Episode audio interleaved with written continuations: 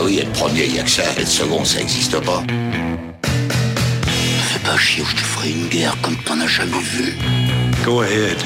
Quand les types de 130 kilos disent certaines choses, ceux de 60 kilos les écoutent. Make my day. Vous savez mon nom, j'ignore le vôtre. Qui êtes-vous?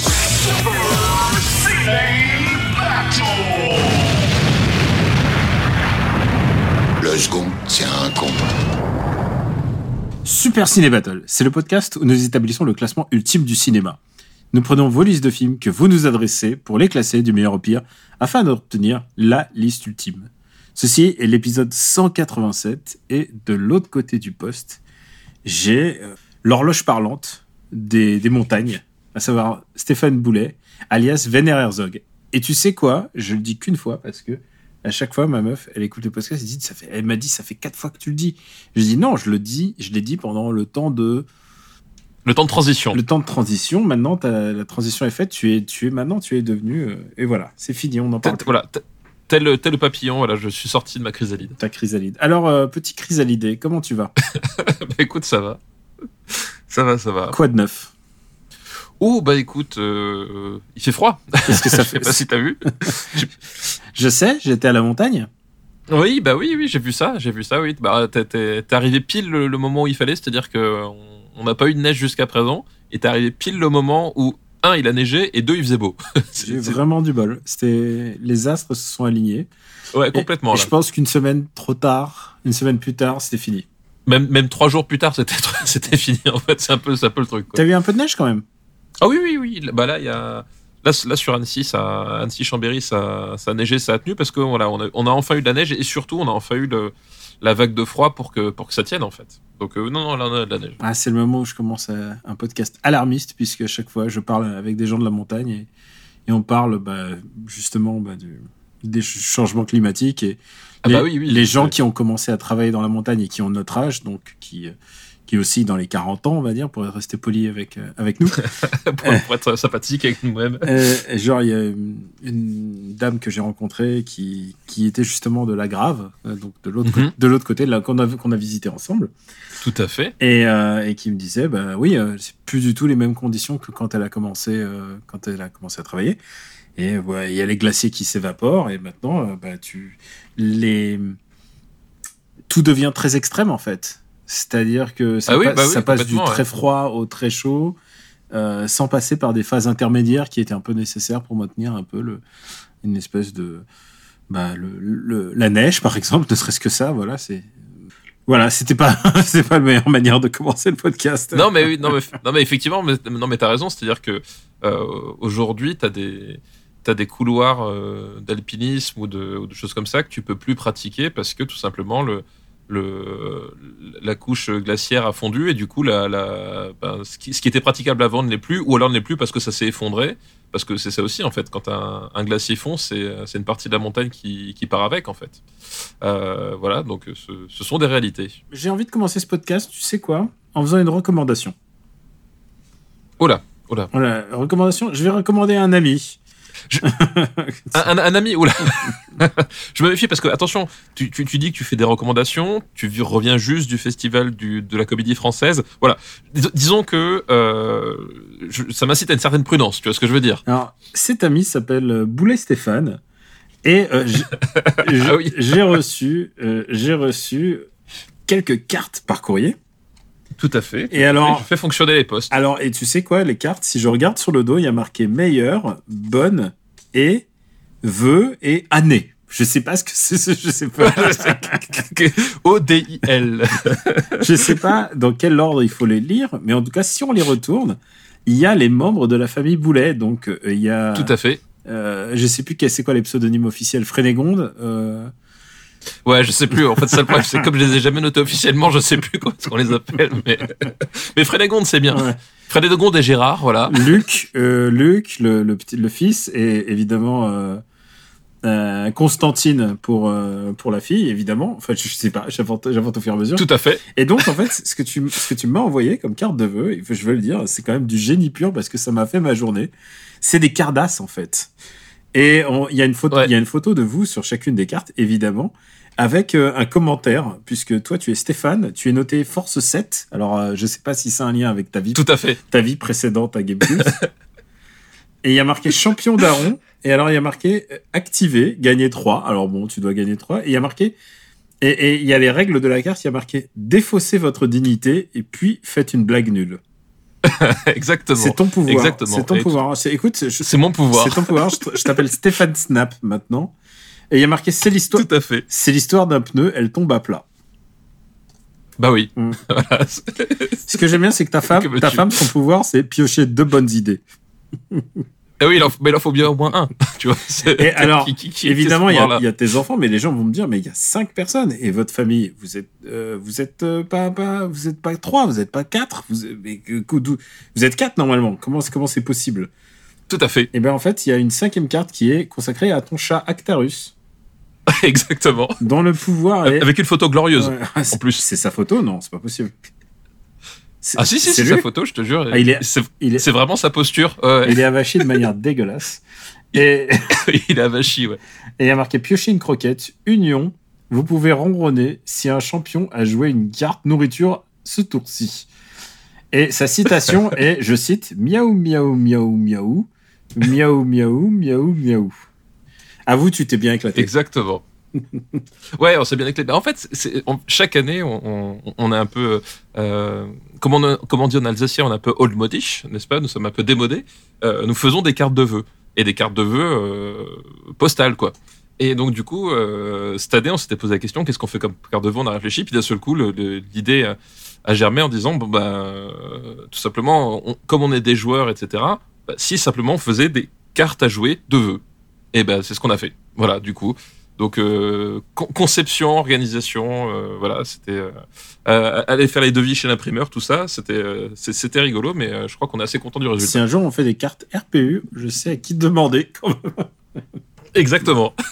Ça a l'air de demander du temps quand même. Ouais, ça demande du temps. Après, j'ai pas tout fait de zéro, c'est-à-dire que je suis quand même parti d'un le canevas, je suis quand même parti d'un jeu qui existait qui s'appelle Shards of Infinity. Donc c'est un, un jeu de deck building euh, que, que d'ailleurs je recommande.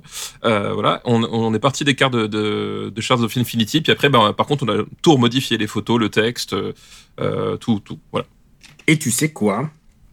Bah, je vais en profiter aussi pour, euh, bah, pour vous remercier tous, euh, tous ceux qui donnent au, au RPU, donc patreon.com slash RPU.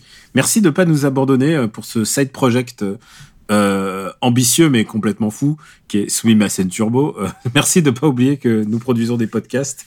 Et euh, c'est un peu, moi, c'est pas l'important, c'est un peu Stéphane que vous oubliez pas.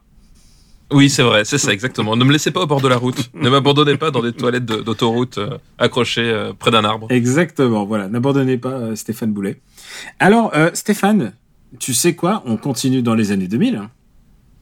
Est-ce Oui, tout à fait, tout à fait. est-ce que ça serait pas rigolo de rementionner les films qu'on a vus dans l'épisode 186 Eh bien si, alors l'épisode 186, euh, nous avons euh, nous avons une spéciale Angie et Jolie, et ça je me souviens. Euh, nous avons eu Mr. et Mrs. Smith, Mhm. Nous avons eu Bridget Jones. Tomb Raider, On a eu Bridget Jones, 220 Bridget Jones, 221e. Et les autres, évidemment, c'était tous un peu plus bas, puisque 305e, il y a les Brigades du Tigre. Euh, Mr. Smith Smith est 314e.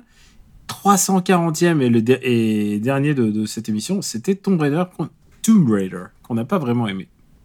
qu'on n'a pas vraiment aimé, mais, mais il est ce classe de justesse de, devant les, des serpents dans l'avion, mais sous la buzz.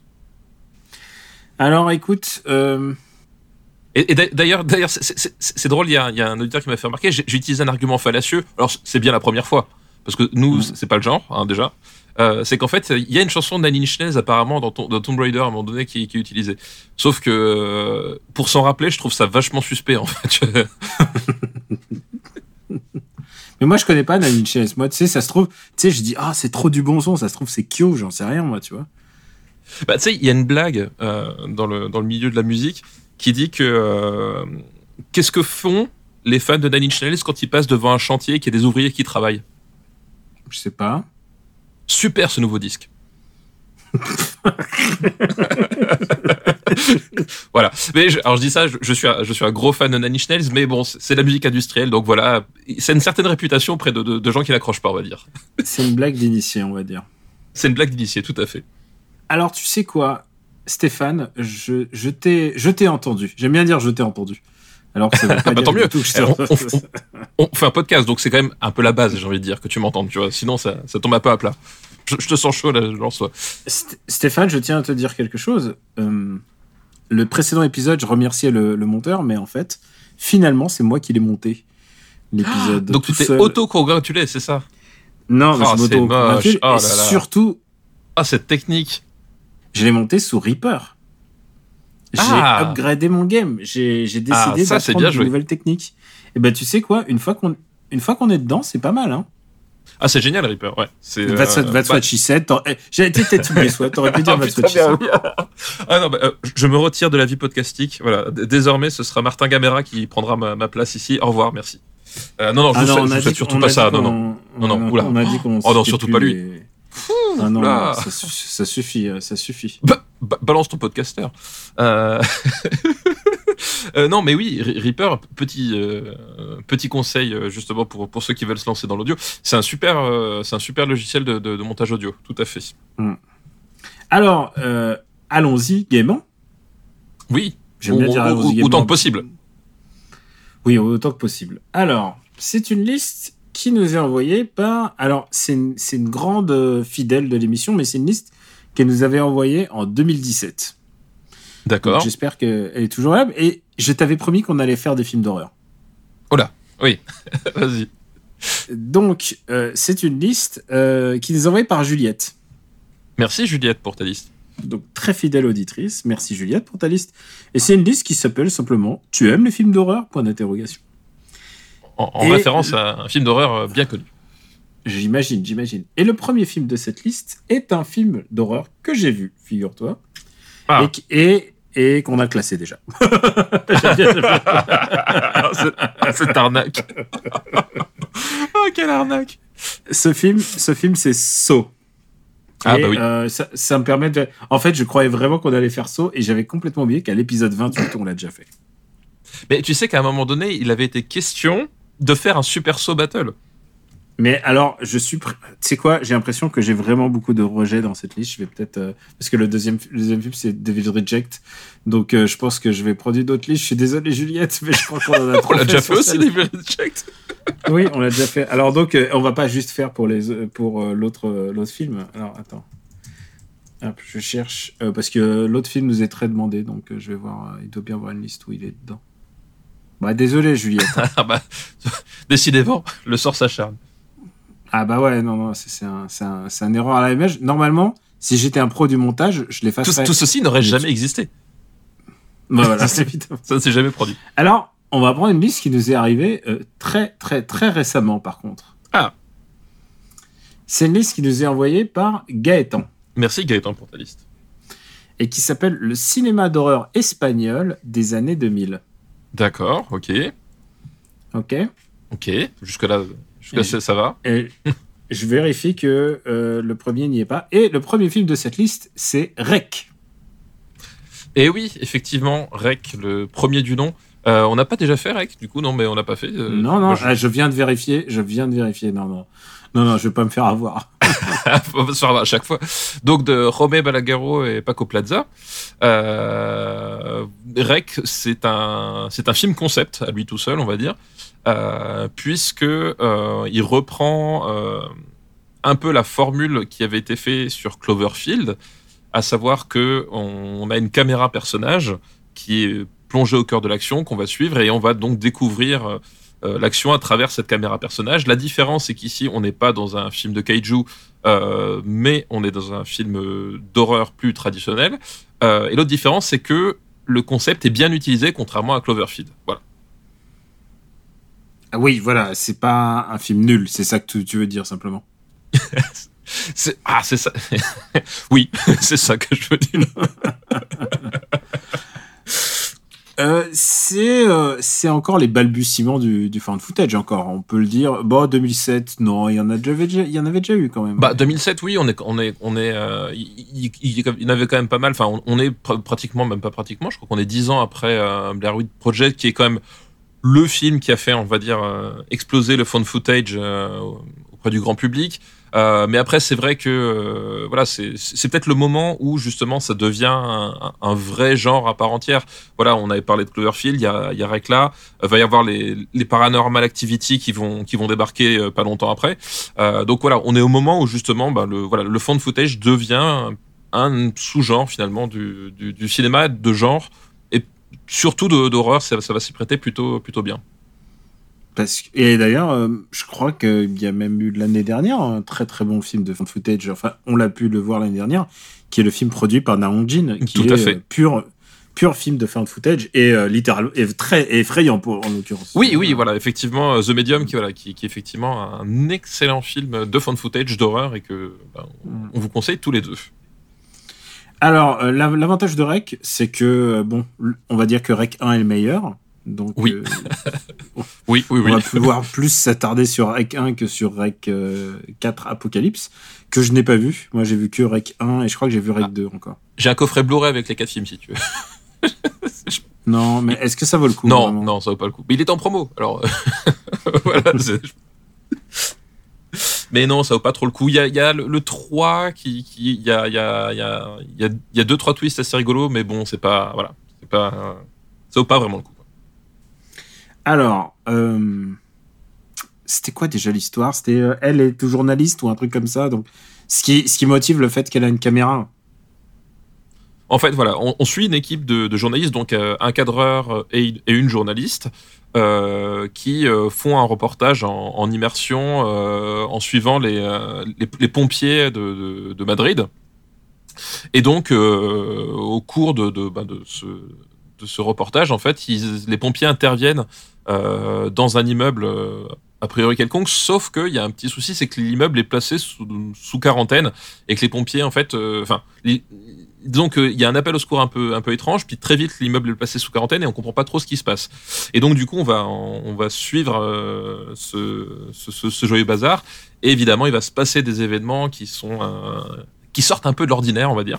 Euh, et effectivement, voilà, la grande force de Rec, la grande différence par rapport à Cloverfield, qui Cloverfield est un film qui avait, rappelons-le, cartonné et qui avait voilà beaucoup utilisé et ce de façon très maligne sa campagne marketing. La principale euh, différence et ce qui fait que pour moi ça fonctionne beaucoup mieux, c'est que bah, là on est face à un professionnel de l'image dont le métier c'est rapporter des images et qui a conscience qu'il se passe un truc euh, euh, pas normal, qui a conscience d'avoir un scoop et qui du coup a une véritable motivation, une véritable, euh, euh, un véritable intérêt à ne jamais s'arrêter de filmer. Parce qu'en fait, il sait pas ce qui se passe, mais il sait que, il est, il sait que sur un gros truc. Et de plus, il a un, il a un savoir-faire professionnel qui est inné, vu qu'on dit qu'il est journaliste. Donc en fait, ça justifie aussi le fait qu'à un moment donné, le, le, euh, le, type puisse euh, avoir certaines réactions et certaines idées de plan. Voilà. Alors que dans Cloverfield, on était face à des gens qui passent le temps à nous dire qu'ils ne veulent pas de la caméra euh, et qui sont des amateurs et qui pourtant font des plans de dingue. Voilà. Et euh, le, le simple fait d'avoir réussi et voulu à caract- caractériser la, caméra personnage, comme c'est le cas dans Blair Witch, en fait, Blair Witch, c'est des étudiants en cinéma. Donc en fait, finalement, c'est logique qu'ils continuent de filmer en permanence. Ben euh, rien que ça, tu te poses plus la question du contexte de pourquoi est-ce qu'on filme, pourquoi est-ce qu'on machin. On est plongé dedans et du coup, au-delà de, de ça, bah, le cette caméra euh, en, immersion, euh, voilà, euh, est utilisée de façon vraiment très très efficace en fait pour nous, voilà, pour le pour nous plonger dans le dans le dans, ce dans ce récit d'horreur, donc qui repose moins sur c'est pas vraiment de l'angoisse lancinante, mais c'est plus effectivement une espèce de de- d'escalade comme ça dans le dans le bizarre et et dans le et- et dans la violence quoi. Est-ce que c'est un film que t'aimes bien? J'aime énormément Rec. Euh, J'aime énormément- Rec parce que voilà, comme je disais, je trouve que le, pour le coup le procédé est bien implanté dans l'histoire. ça sert vraiment, en termes de mise en scène, ça sert vraiment le propos et il y a vraiment des trucs qui sont très très bien utilisés. Et voilà, et j'aime beaucoup la façon justement dont le, dont le récit progresse, en fait, cette espèce euh, d'idée qu'on on part du, du, bas de, de l'immeuble, qu'on va, qu'on va en fait monter petit à petit, et à chaque fois en fait, alors c'est pas aussi linéaire que ça parce qu'il y a des moments où il redescend, mais l'idée est quand même euh, un peu comme Carpenter en fait, qui, qui commence ses films larges et qui finit de dans des trucs très très étroits, mais cette idée d'avoir d'être concentré, d'être euh, porté par le par le décor jusque euh, jusqu'en haut et à chaque fois qu'on va qu'on va découvrir un nouveau palier, finalement c'est un, un, un palier du bizarre ou de l'horreur euh, qu'on franchit supplémentaire quoi. Et puis, euh, c'est une histoire de, de virus qui tourne mal, en fait, finalement. C'est pas, c'est pas. Oui, c'est Bah, ça. La, la- Bah- la- la plausibilité de ce truc, bon, soyons, soyons sérieux, ça pourrait voilà. pas. on va, voilà, on va pas tout révéler parce qu'il y a différentes couches, etc. Mais effectivement, une des composantes, c'est qu'effectivement, il y a, il y a une, il y a une contamination. Voilà, qui est, qui est un des, un des motifs, euh, un des- Absurde. Un des, motifs, euh, absurde, oui, non, parce que justement, il y a, il y a une, je sais pas si tu te rappelles, la, la- le, le- le vrai, finalement, le vrai fond du truc, euh, bon, il y a, il y a des, encore une fois, j'ai pas envie de spoiler parce que c'est- je trouve ça assez rigolo la façon dont c'est, euh, dont c'est utilisé et dont c'est, dont c'est révélé à la fin. Mais voilà, il y a, y a quelque chose effectivement de, euh, on, on, on, on, a des informations, on se rend compte que ça colle pas complètement. Et effectivement, il y a un côté un peu, un peu absurde, un peu délirant, en se disant mais qu'est-ce qui se passe réellement? Et au fur et à mesure, en fait, c'est le, le côté plus on a d'explications et plus on se dit mais plus on bascule dans quelque chose qui, qui est bizarre, quoi. Bah écoute, euh, moi c'est un peu- aussi un film que j'aime plutôt bien. En plus, euh, c'est vraiment, euh, on parle de Movida espagnol, c'est vraiment la Movida du film d'horreur espagnol de cette époque-là. Et je le trouve assez représentatif en fait. Ah bah Évidemment, complètement. il ouais. faut, il faut pas tenir rigueur. Ah, mais complètement, bah, mais Ouais, voilà. ouais. Donc, Effectivement, quand tu, tu parles de, de, de, voilà, de. Movida, de- du cinéma, du cinéma d'horreur espagnol, c'est complètement ça, et même du cinéma de genre d'une manière générale. C'est-à-dire que Rex a vraiment été un, un, un phare dans la nuit entre guillemets pour le en dehors de l'Espagne, parce que ben en dehors, enfin voilà, on, sait tous, on sait tous ce que c'est, c'est-à-dire qu'en dehors des, anglo-saxons, les, les films d'autres d'autres pays, on, on, les voit assez peu parce qu'ils sont pas toujours bien distribués, etc. Mais parfois, il suffit d'avoir un gros succès qui permet de faire éclore tout le genre. Ben, Rec a été ce, euh, ce vaisseau-là, en fait. Voilà, il, a, il a embarqué avec lui le, le, cinéma de genre euh, espagnol a permis d'avoir justement une reconnaissance euh, au-delà des frontières, euh, en tout cas beaucoup plus grande que, que le simple cercle d'initiés. Voilà, les types un peu bizarres qui font, qui vont au pif ou, au- nif, tu vois, ces mecs un peu, un peu chelous. Eh ben, en dehors de ces mecs-là, bah le public euh, plus large a pu découvrir euh, tout ce cinéma de genre qui existait bien avant Rec, évidemment, mais ça a été celui qui a fait, euh, euh, qui a contaminé, j'ai envie de dire, le, le cinéma international, à tel point qu'il y a même eu un remake, d'ailleurs, de Rec. l'ai. T'as vu ça, T'as vu ça? Je retombe dessus. Mm. Ah, tu l'as Mm, Ne me faites pas rire. Alors, euh, bah, C'est astucieux, c'est je te astucieux. propose de le classer. Eh oui, on va le classer. Euh... Rec, rec, rec, rec, rec. Où est-ce qu'on peut le mettre euh... Euh, Ben, Moi, je le mettrais. Alors, tu vois, là, je vois 28 jours plus tard euh, en... en 71e place. Pour moi, ça va en dessous. Euh, Ouais. Ça va en dessous de, ça va en dessous de The Chaser. ah bah oui. Euh, euh, oui, forcément. Hum, mais, mais, mais, mais, ça va pas beaucoup plus loin en dessous, en fait. Pour moi, Ah, Par rapport à Tekken, Tekken, qui est assez haut placé, rappelons-le, parce que c'est un peu un guilty de cette époque quand même. C'est un guilty complet. Alors, pour moi, ça va au-dessus de Tekken. Ah ouais, voilà. Donc, euh, Euh, tu vois, pour moi, euh, pour moi, pour moi. je- Alors personnellement, je le mettrais entre Darkwater et Minority Report. Voilà, je te donne alors mon, moi, j'ai, ma fenêtre de tir. dire ma barrière basse, enfin haute plutôt, enfin ma barrière plutôt, ça allait être The Road. Ok, alors moi je le mettrais Je au-dessus. le mettrais au-dessous quand même de Euh. The Road. Je pense que The Road euh, me fait presque plus peur que Rec en fait. Alors oui, alors c'est pas le même genre, mais je trouve que The Road est un est un meilleur livre que que film. ah ouais, bah alors oui. Tu vois ce que je veux dire? Non, mais ce que je veux dire, c'est que pour moi, Rec est un vrai euh, produit qui fonctionne uniquement au cinéma. Mm. Enfin, c'est-à-dire que c'est euh, alors qu'effectivement, tu The, The Road, je trouve qu'en termes de, de film, il réussit Alors- moins bien, mais tu sens le potentiel du Entre scénario en fait. Persepolis et The Road, ça te va? Eh ben vendu. Allez. âpre négociation. Comme, euh, pas contrairement, il n'y a pas de 49-3 ici. Hein. Il y a, non, il n'y a pas de 49-3, Eh ben, exactement. C'est une vraie démocratie fait participative. son entrée. Donc, Tout à fait. à la euh, 86e place. 86e place, oui. Et déjà rentré dans le top 100, euh, voilà, quand t'es un. J'ai oublié de le dire, Rec, énorme carton, quoi. C'est-à-dire, euh, ça, ça, ça a coûté le prix de tes Cardass, et hop, Ça, je pense qu'effectivement, ma, ma, le- ma, ma voiture a dû coûter plus cher que la production de Rec, Mais, mais, il faut, euh, et pourtant je roule en Dacia. un truc, enfin, tout le monde le sait, c'est que euh, si tu réussis euh, ton coup avec le film d'horreur, qui sont les films qui coûtent vraiment pas cher à faire, ça peut être le carton assuré, quoi. Enfin, euh, hmm. Ah bah oui, il y a, il y a- bah c'est, c'est- c'est- effectivement, il y a, euh, si t'es si assez malin, après Mm. c'est, euh, ça, ça- ça peut dérouler assez bien. Enfin, on a, on a pas mal d'exemples. Euh, Oui. hmm, Oh. hmm, hmm, On est caustique ce Oh, oh, soir. Euh, deuxième film de cette liste, je ne l'ai pas vu, c'est un film qui s'appelle Dagon. Ah, Dagon, donc euh, une adaptation de, de Une Lovecraft. adaptation de Lovecraft d'une nouvelle pas assez mineure en fait, j'ai l'impression. Euh, oui, enfin, d'une nouvelle qui fait partie de du mythe de Cthulhu, mais qui, Mm. qui est effectivement une, une, une nouvelle, quoi. Euh, une nouvelle qui, est- qui, est assez- qui, est assez, qui est assez rigolote en tant, en tant que telle. Mais justement, c'est ça la comment ça s'appelle? Le la particularité du film, en fait, on va dire, c'est comment à partir de ces quelques pages, parce qu'elle est, elle- dans mon souvenir, elle est vraiment pas très très longue. Ils ont fait un film, est-ce qu'ils ont fait les bons choix? Oui, non. Écoute, je te, je te laisserai. euh, Donc tu l'as mais- vu. et c'est un... Ouais, je l'ai vu. C'est un- c'est un film qui, euh, qui est peut-être c'est- ça, c'est peut-être important de souligner, qui est signé par euh, Stuart Gordon.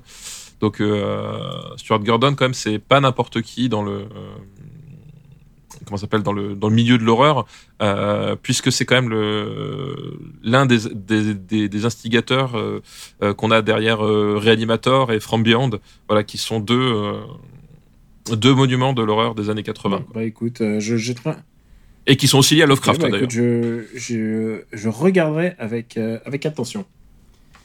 Et le dernier film de cette liste nous a été très demandé. Très demandé, genre genre, très très. assez- Ah, attends, bouge pas. Je suis en train de me dire, merde, il, il est déjà classé Merde, je suis en train de me dire qu'il est déjà classé. Ah, je ne sais pas de quel film tu parles. Attends, euh, je regarde. Bah, si je te le dis, je spoil. Et ah, il est classé déjà, putain Pu- Putain, c'est Décidément. Ah bah oui. Ah bah oui, évidemment. évidemment. Et, et, euh, encore dans le 28e épisode.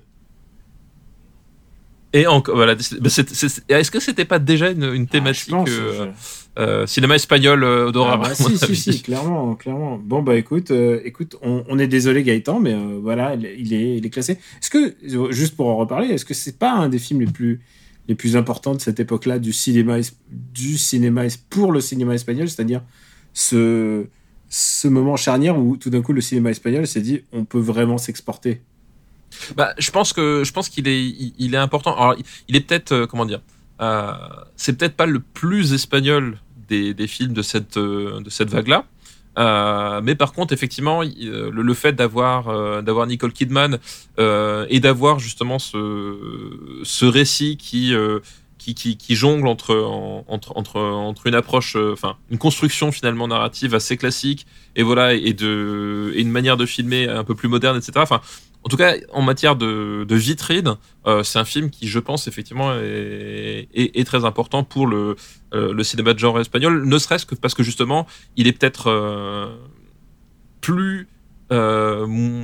Plus j'allais pas dire plus accessible mais euh, moins repoussant pour les pour les gens qui ont peur du pur récit d'horreur en fait. C'est à dire que euh, Rec si t'es est, vraiment un pur film d'horreur parce qu'il y a des trucs assez, violents des trucs assez assez dedans etc les autres on est sur un autre registre voilà qui qui peut-être est, est plus séduisant pour quelqu'un qui qui n'est pas à fond dans, dans le genre quoi et je pense qu'en tant que tel effectivement c'est une vitrine qui qui est, qui est vraiment pas négligeable pour le, le cinéma je pense qu'on peut passer à autre chose, à, un autre- à une autre liste, si, si ça te dit. Directement. eh ben écoute ça me dit Euh, Steph, euh, la liste suivante, elle nous est, elle nous est envoyée par oui Paco Strato. merci Paco Strato pour ta liste C'est une liste qui nous est envoyée par Paco Strato, une fille, je, je précise. C'est pas le, euh, le, le nom ne, ne sous-entendait pas ça, mais Paco, Paco oui c'est oui, un pseudonyme donc après effectivement euh, Je ne sais pas si on peut dire Paco Strato ou s'il y a une, une prononciation particulière. Euh, c'est une liste euh, destinée à un des plus grands acteurs de ces 30 dernières années, selon elle. C'est vrai, Scott Atkins, enfin. non, non, non. Beaucoup mieux que Scott Atkins. Non, alors non, ça c'est pas possible. Ça, ça, soyons réalistes. C'est une liste qui s'appelle Mon voisin Turturo. Ah, très très bon, très très bon, très très bon nom de liste. Oh là là. Et Ah, il y a du talent. Il y a du talent. le premier film de cette liste. Bah, sais, on alterne. hein. La dernière fois, on a fait euh, Isabelle Nanty et, euh, et Angelina Jolie. Oui, et Clovis Cornillac un petit peu. Ouais, mais bon, c'était surtout elle. Et donc, du coup, maintenant, on, on passe à John Turturro, qui est un grand comédien. Tout à fait. Tout à fait. Le premier film de cette liste, c'est L'attaque du métro 1, 2, 3. Il joue dedans? Euh, Putain, alors je me rappelle même plus. Parce que je, je me rappelle que euh, il y a il y a Denzel et euh, Ah bah ça, il y a Denzel. il y a Denzel et, et, et- et Travolta, mais je me rappelais plus du tout qu'il était dedans euh, Turturro, tu vois. Ah bah ouais, non, non, il est dedans. Oh là là. Euh, Rappel- Rappelons-le, c'est l'histoire d'un... euh, d'un... bah, d'une prise de... une prise d'otage. d'une Prise d'otage sur une rame de métro. C'est ça. Et, c'est- et- et c'est un remake.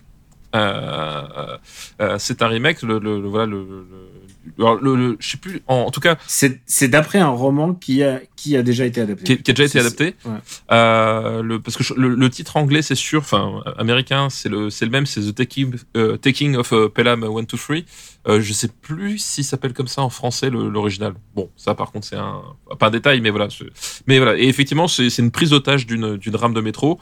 Euh, donc avec d'un côté euh, le preneur d'otage euh, charismatique sous la forme de, John Travolta et de son bouc. Et de l'autre côté, l'aiguilleur représentant du service public qui est Denzel Washington qui va essayer ben, de limiter les dégâts.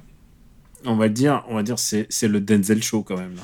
C'est complètement le- en plus c'est d'autant plus le Denzel show que c'est un film de Tony Scott et qu'à l'époque euh, Denzel et Tony euh, voilà enfin c'était euh, c'était c'était les, les âmes sœurs quoi il était, il était leur, leur, leur pinceau, j'ai envie de dire. Il Complètement, était leur, complètement. Il était leur le héros et en même temps euh, depuis un bout bout de temps, hein, parce qu'il y avait le, film de sous-marin dont on avait parlé il y a pas si longtemps. Tout à fait. Ouais, ouais. Il y avait, il y avait, donc euh, Crimson Tide. Voilà, du coup, euh, il y avait Crimson Tide. Il y avait eu le le film avec le train là. comment il s'appelle? Non, ça c'est après, mais bon. Euh, il y a le film avec le train. euh, Celui où ils arrêtent le train. Attention parce qu'il y a Oui. celui où ils, Oui. il, il faut pas les confondre. hein. Il y a celui où ils attaquent le train, il y a celui où ils arrêtent le train. Ils doivent arrêter le train. Euh, Il y, il y avait le truc avec sur la, sur la surveillance euh, qui était euh, hyper cringe là avec le où ils pouvaient voir dans le futur etc. Euh, Enfin mais bon bref effectivement euh, Denzel et, et, et Tony Scott euh, c'était euh, c'était l'amour fou. Euh, Il y avait un, le film où, où ils où ils tuent les narcotrafiquants en leur mettant des, des explosifs dans les fesses. Euh, Ah, Mais oui. euh, Euh, ah, ce- ah, celui-là. qui, qui- qui est d'ailleurs aussi un remake d'ailleurs. Euh, voilà, enfin c'était la grande époque, la grande époque pour pour ce duo quoi. Est-ce que tu, tu as vu l'original? Oui oui j'ai vu l'original, oui Avec- Est-ce que, tu préf- est-ce que tu préfères pas l'original avant de Alors. commencer? complètement. Oui, je crois aussi. hein. L'original, Il, s'appelle Les Pirates du Métro en français, voilà. Euh, les Pirates du Métro, effectivement, j'ai- vu l'original c'est Robert Shaw. Euh, et à choisir, je préfère largement le- la version des années 70.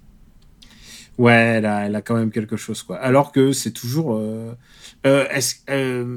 c'est toujours New York, hein. Il y a pas de. il y a pas Oui, de- oui, dans les deux cas, c'est New York, hein, oui, tout à fait.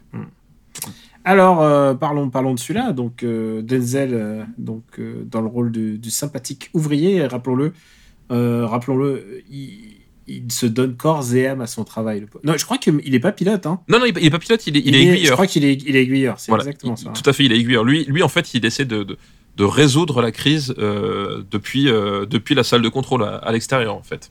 Mm. Euh, voilà. Et effectivement, on, on est dans ce, dans ce, dans ce personnage que, que, que Denzel affectionne énormément, c'est-à-dire euh, le, le mec sûr de lui. le mec sûr de lui, mais qui est à la fois est proche du, du peuple. Enfin, c'est un kidam en fait. Là, pour le coup, tu vois, c'est c'est- c'est- c'est- c'est un kidam.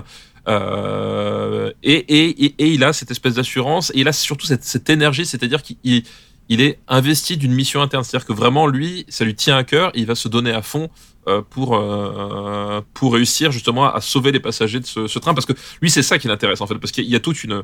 Euh, comment ça s'appelle?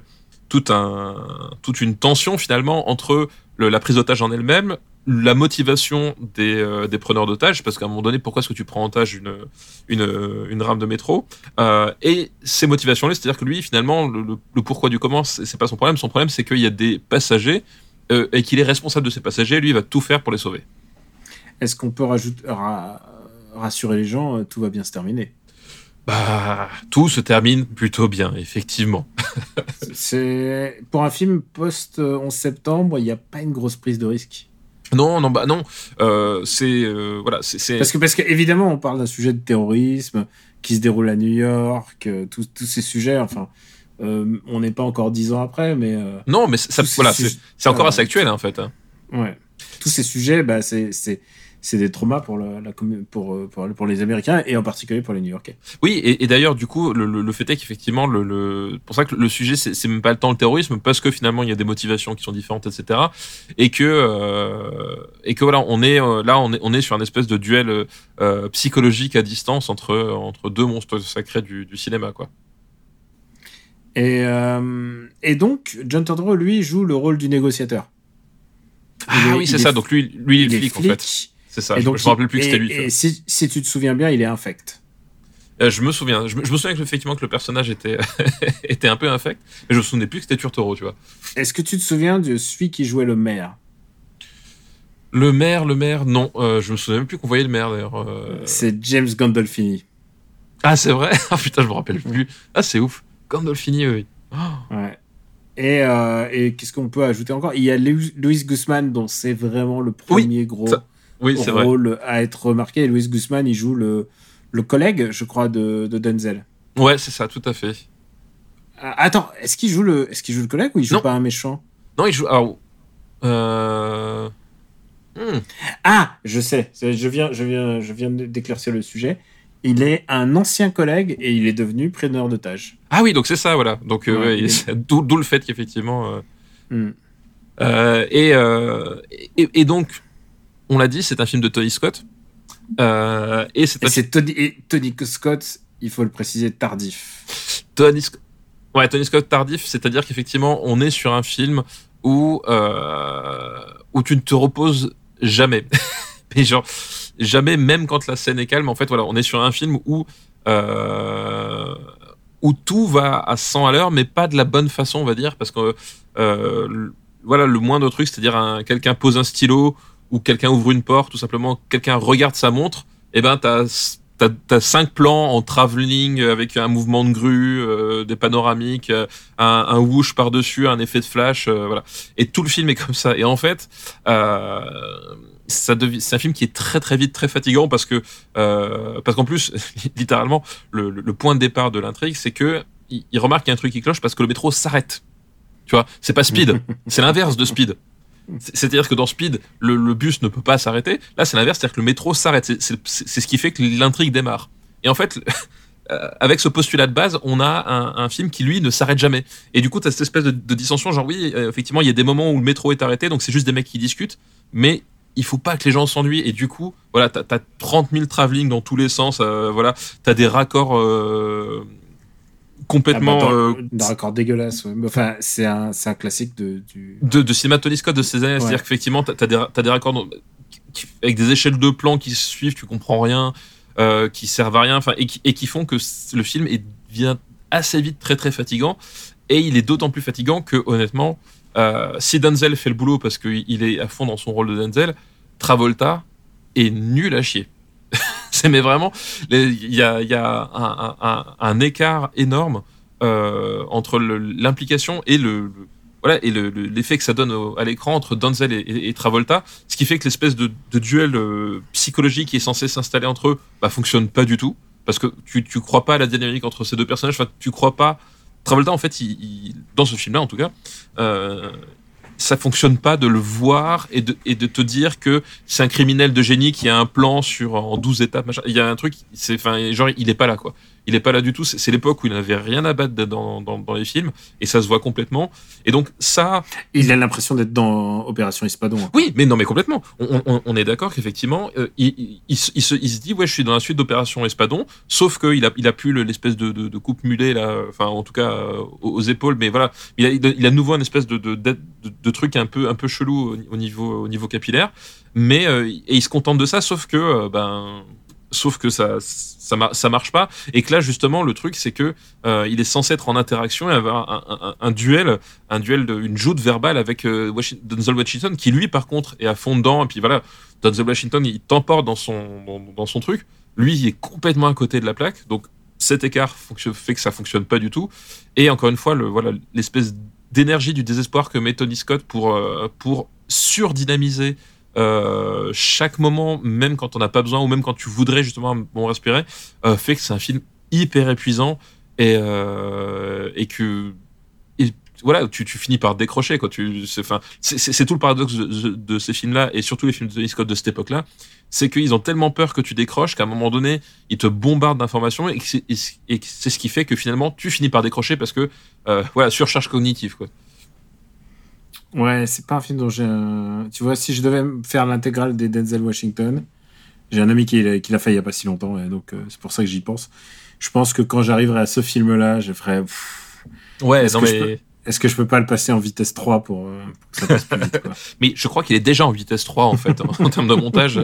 C'est vrai. Euh, oui, non, mais c'est voilà, et c'est- et, euh, et c'est pas un très très voilà, c'est c'est pas un très bon film, c'est pas il y a voilà, et c'est- euh, c'est assez épuisant. Je crois que sa seule qualité, c'est qu'il il, il dure pas trois heures comme euh, parce que je pense qu'aujourd'hui, il ferait le même film euh, par Michael Bay, il nous le ferait durer trois heures. Là, heureusement, à l'époque, ils avaient la décence de faire des films de de, de moins d'une heure cinquante, mais c'est un peu tout ce qu'on peut lui euh, lui trouver d'intéressant, donc c'est un peu dommage quoi. Alors, où est-ce qu'on va le classer? Eh ben écoute, eh ben écoute, l'attaque du métro 1, 2, 3. Euh... Euh, Honnêtement, quand, quand j'étais gamin, je me disais ah putain, enfin gamin, quand il est sorti, je me suis dit Ah, putain, euh, en fait t'as trois, t'as attaques, s'ils attaquent trois trains en fait. je suis Ah oui. persuadé. C'est mignon. Alors que non, il faut savoir que euh, les lignes de les lignes de métro euh, dans à New York en fait sont compilées. Il y a ABC, ABCDE, enfin ça continue, et il y a 1, 2, 3 qui sont globalement dans la même direction, mais avec différentes variantes. Il y a des stations dans lesquelles le 1 va s'arrêter ou le 2 va pas s'arrêter. Il y a les lignes express. Enfin bref, c'est euh, c'est un vrai bordel hein, pour se repérer dans le métro de New York. Je sais pas si toi tu Alors euh, moi là, t'es bon. je- non, toi tu prends que le taxi, toi. ouais c'est ça. Moi je, moi je prends que le taxi et je lui demande de faire, Mm. de s'arrêter et de faire et de faire des tours, tu sais, euh, exprès pour Mm. cramer de l'essence parce que c'est un peu c'est un peu mon trip. Non, le métro de New York, je l'ai pris une fois, mais euh, déjà c'était juste pour faire Manhattan du du du centre du au sud. du haut en bas. ouais, Voilà, donc euh, globalement ça allait. J'avais pas trop de j'avais pas trop de défis. Mais après Puis surtout quand, quand, quand t'es quand t'es touriste, t'as ton temps. T'as tout le temps. Oui, t'as tout le temps. Et puis, et puis moi, moi, du coup, quand j'ai, quand j'étais, quand j'étais à, à Manhattan, j'ai, j'ai parcouru Manhattan à pied. Donc j'ai mis le temps, mais j'ai parcouru Manhattan à pied plutôt que Ça faire c'est métro. vraiment c'est vraiment l'erreur de débutant. Les gens qui vont à, Ma- à Manhattan la première fois, ils se disent ah euh, 35e rue, je vais à la dou- je vais à la 12e et ils se rendent pas compte que ça va être très très long en fait. Oui, mais c'est- super. Ouais, gigantesque. Ouais. C'est, vraiment, vraiment une erreur de débutant. J'ai, on la dernière fois que j'étais à New York, on a rencontré des Français juste au moment de- du passeport. Ça prend énormément de temps en ce moment, je ne sais pas pourquoi. Et, euh, et, et les mecs, ils m'ont fait non, non, mais on n'a pas prévu, on n'a pas prévu de prendre le métro. J'aurais dit prenez la carte de métro, ne serait-ce que pour, bah, pour sortir de l'aéroport. Et ils font non, non, on va, on va marcher et tout. J'ai fait mais vous êtes fous. Vous avez pas- aucune idée euh, à quel point vous allez, euh, vous allez mar- marcher. Il faut, faut quand même utiliser au moins le métro, quoi, si ce n'est le, le tacos. Alors, euh, c'est pas moi qui l'ai dit, c'est euh, McLean. Alors, où c'est ça. où est-ce qu'on va le classer? Est-ce que c'est mieux que Fast and Furious 4 Non, non, c'est moins bien que. Enfin, non, je préfère Fast and Furious 4. Non. Euh, et, et pourtant, j'aime pas beaucoup Fast and Furious 4, mais. Hmm. Euh, tu vois, moi, je le, je le mets. euh, hmm. Putain, Il y a vraiment des films pas bons en, en classement. Je regarde. Pour moi, ça- je trouve ça. Je, je- je trouve que Ghost Rider est plus drôle. Il est où? Ghost Rider 288. Euh, Je préfère Ghost Rider, je crois. Terminator Rena- Oui, je préfère Terminator Renaissance quand même. Euh, je préfère Superman Returns aussi. Je préfère même Shaft, c'est dire. Euh, Ah, par contre. Non, Shaft, je crois que je mettrais pas loin de Shaft non plus. euh, Tu vois, oui, pas loin, mais je, ouais. je- préfère, je préfère, Shaft. ne serait-ce que dans Shaft. Ah, Ah, ça va pas, ça va pas au-dessous de Chetan, hein, c'est pas possible. Ah non, non, non, non, je- je- non, c'est pas au-dessus de tout ça. Mais tu vois, ne serait-ce que dans Shaft, à un moment donné, on, on tape un, on tabasse un suprémaciste blanc. Donc finalement, quelque part, c'est une qualité que n'a pas euh, l'attaque du métro Mhm. 1, 2, 3. Euh... Ah, je, le mettrais entre Punisher et, euh, L'attaque des et clones. l'attaque des clones, ouais. Donc 297e, l'attaque du, Du métro, 1, 2, 3. 1, 2, 3. Le deuxième film de cette liste, écoute, je n'ai aucun souvenir de l'avoir vu et pourtant, il y a Schwarzenegger dedans. Et pourtant, je l'ai vu. Alors, est-ce que tu as vu Collateral Damage de Andrew Davis? Dommage collatéral. Oui, oui, oui. Euh, collateral damage, ouais, effectivement. Non. je, je- je te le dis tout de suite, c'est pas bien. Euh, non, c'est pas bien du tout.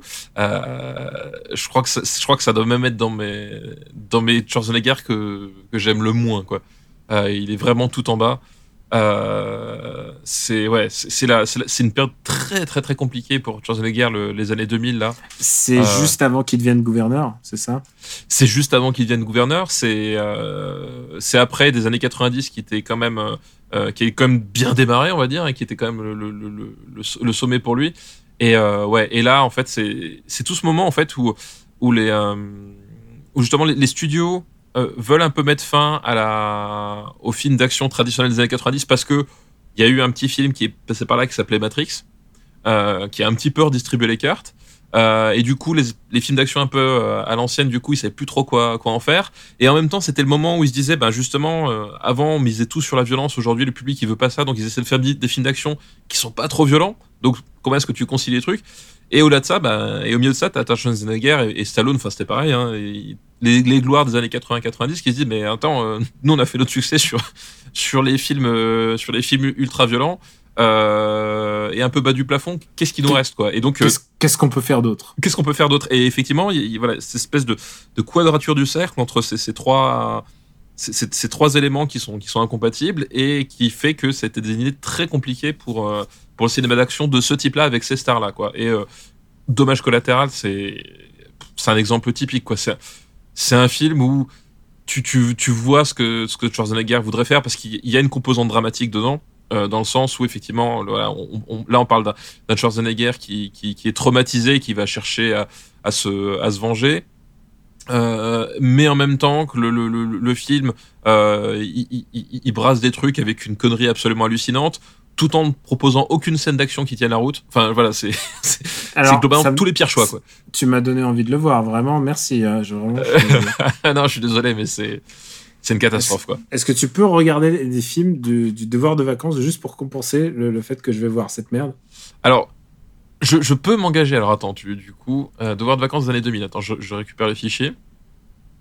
Euh, Qu'est-ce qu'on a? Qu'est-ce qu'on a? Euh, Qu'est-ce qu'on a? Qu'est-ce qu'on a? Je regarde. Moi, c'est rattrapé en bleu. Eh ben, eh ben, écoute, je m'engage à voir. Je m'engage à voir. Euh... Attends, attends, faut que je choisisse quand même parce que c'est c'est pas possible. Euh... Oh putain, c'est chaud, mais attends, mais je m'engage à voir. Non, non, non, non. alors, pour- et, et ça, c'est vraiment pour te faire plaisir. Tu vois, c'est- une branche d'olivier que je te tends. Euh, je m'engage à voir Incognito. Incognito? Oh bah écoute, c'est un très bon film, putain. Voilà, tu Ah, vois. c'est- pas comme si c'est comme si tu disais écoute euh, écoute j'ai jamais vu ça mais je- pour toi je vais regarder Eyes Wide Shut. Alors, euh, j'ai pas pour vu. toi pour toi eh, t'es eh, t'es vraiment un pote donc eh, eh, eh, Stéphane t'es vraiment un ami et tu sais tu sais à quel point tu, tu, tu es toi et ta famille et, et compte dans ma vie. Ce que je vais te dire je, je pèse chaque mot que je vais dire. En 2023 je vais peut-être voir Titanic. Non mais, non mais, tu, non mais tu dis ça, mais Non, chut, faut pas. Il y a Amandine qui a fait. Hum. non mais, non mais, euh, ce, ce qui est bien, c'est que, que tu dis ça, tu, tu, tu vends Incognito euh, comme si c'était l'équivalent de Titanic. Rappel- rappelons quand même juste un petit peu la mise en contexte. C'est un film avec Benabar et Franck Dubosc. Donc, avec moi? excuse-moi. J'entends que derrière, il y, a des- il y a des gens qui réclament des, des, Ouais. des visionnages de Titanic. Il ressort au cinéma, Titanic? Il ressort au cinéma, malheureusement en, en 3D. Ah oui, alors ça c'est moche ça. Non, non, Amandine, on n'ira pas. Mais non, mais Et non, Faut que je repleure non. comme, comme quand j'avais 16 ans. tu veux que je te dise, tu veux que je te dise, en termes de, en termes de babysitting, c'est pas le film le plus rentable du cosmos. Oh, allez, allez, mais non, Bah, moi, ça Daniel, c'est faut y- trois heures, hein, faut, faut y aller, faut y aller. Ouais, ouais. Non, mais bon, écoute, s'il ressort en 2023 et qu'en plus, Je suis sûr que tu as envie de savoir si, oui ou non, il pouvait monter sur cette planche. Mais j'ai vu la, ah, ben, en plus, tu sais qu'il paraît qu'il a recréé. Mais je sais, je sais.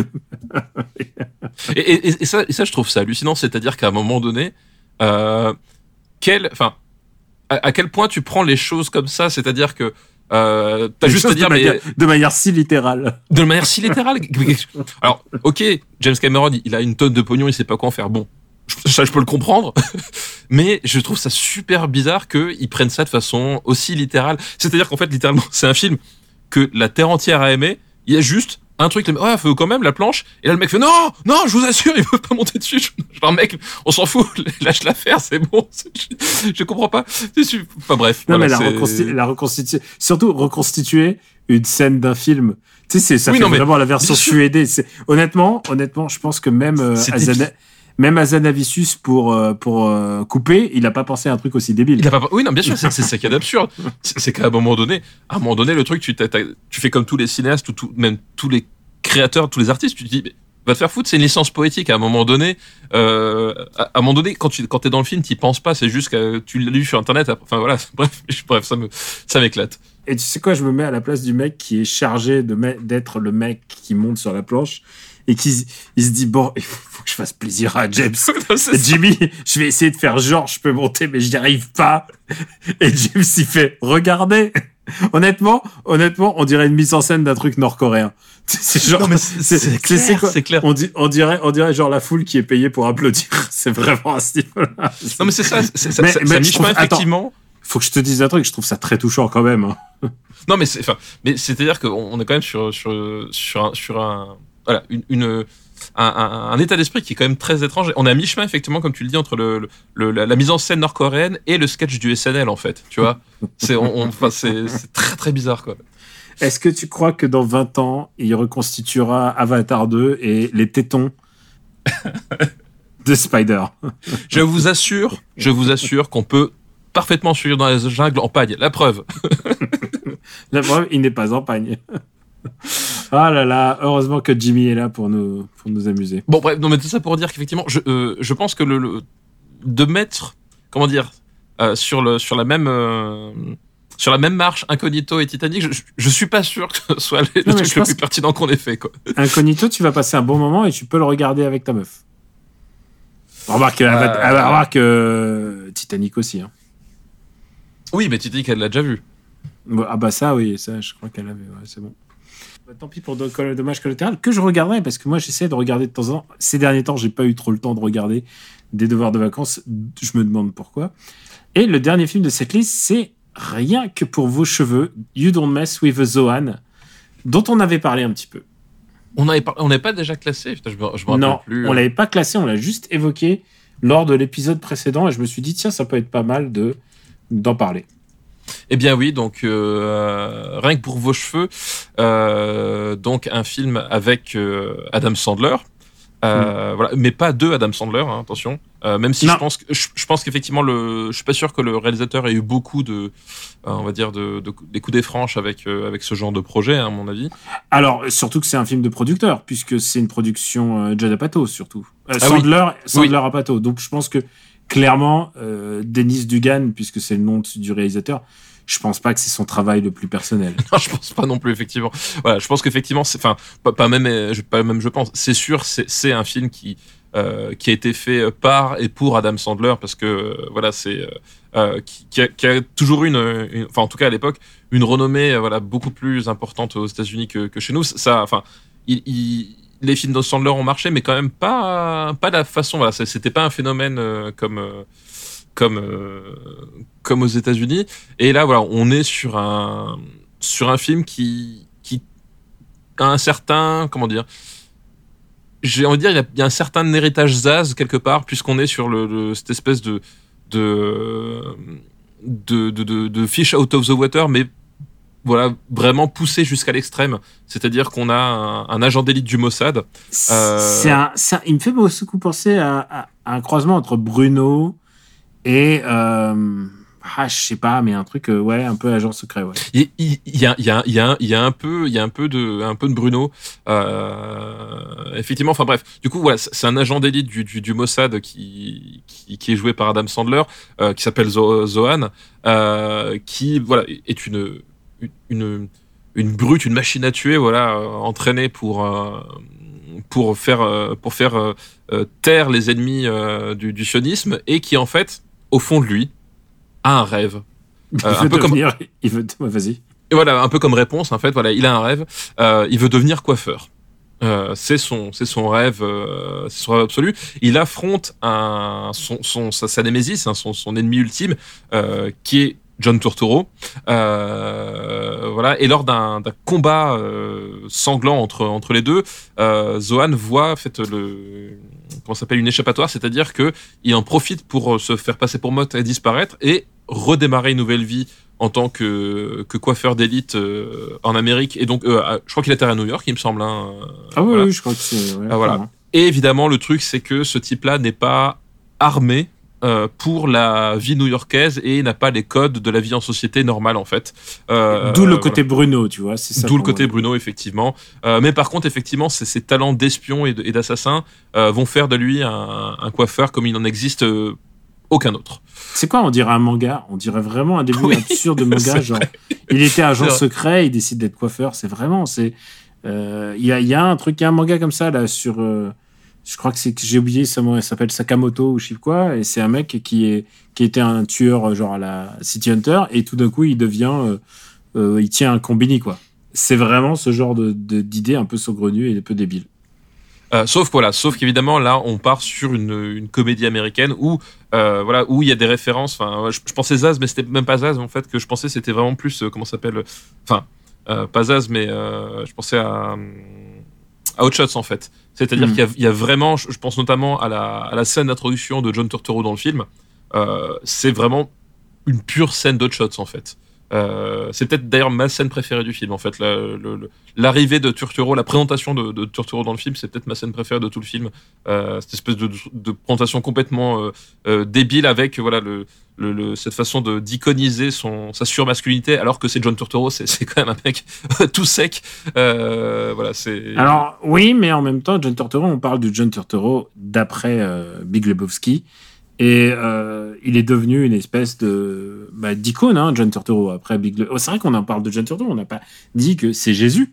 C'est c'est Jesus, effectivement. Don't fuck with Don't fuck with Jesus, c'est lui. Et, Exactement. euh, et du coup, du coup, il a, il a cette aura. Il a, il a une aura assez incroyable de. Et euh, c'est pour, c'est pour ça qu'on le prend.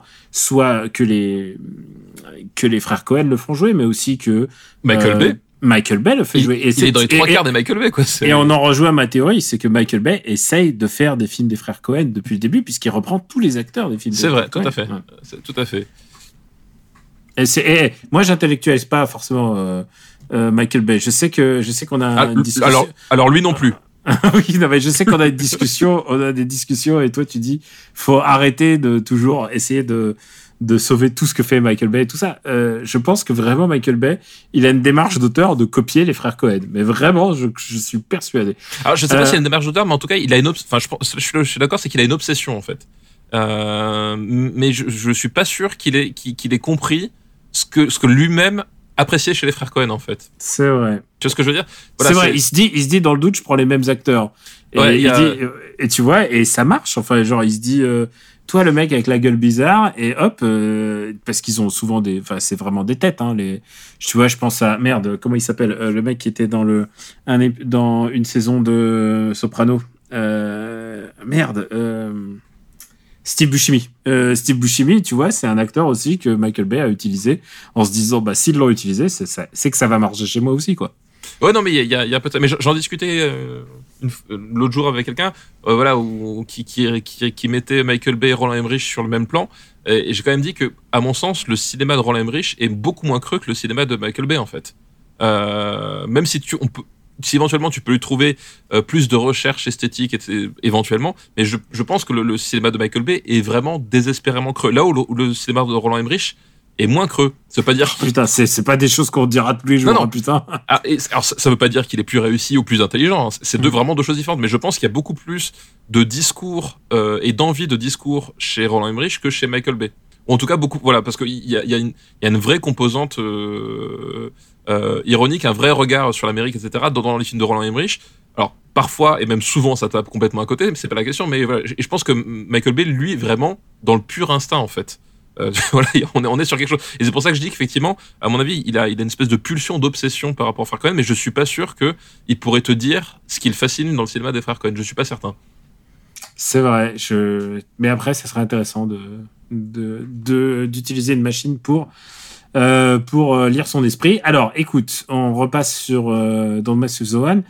Euh, Il y a un truc qui m'a toujours frappé avec ce, ce, ce film, c'est que il est tellement il est tellement barré parce que c'est quand même il est barré. Hein. Je, je me souviens plus des gags, mais c'était vraiment des gags qui volent pas très haut. C'est ils sont un peu tirés par les cheveux, si tu veux ce que je veux dire. Oh, je, oh, oh là là, oh là. Sans préparation, les gars. Ah, attention, sans filet, évidemment. et euh, aussi euh, d'une espèce de de non cohérence ethnique assez dingue puisque les Américains jouent, jouent les Israéliens, les Israéliens ils jouent les Arabes, les Arabes euh, il y en a enfin John Tortoro joue un joue le, le mec le terroriste.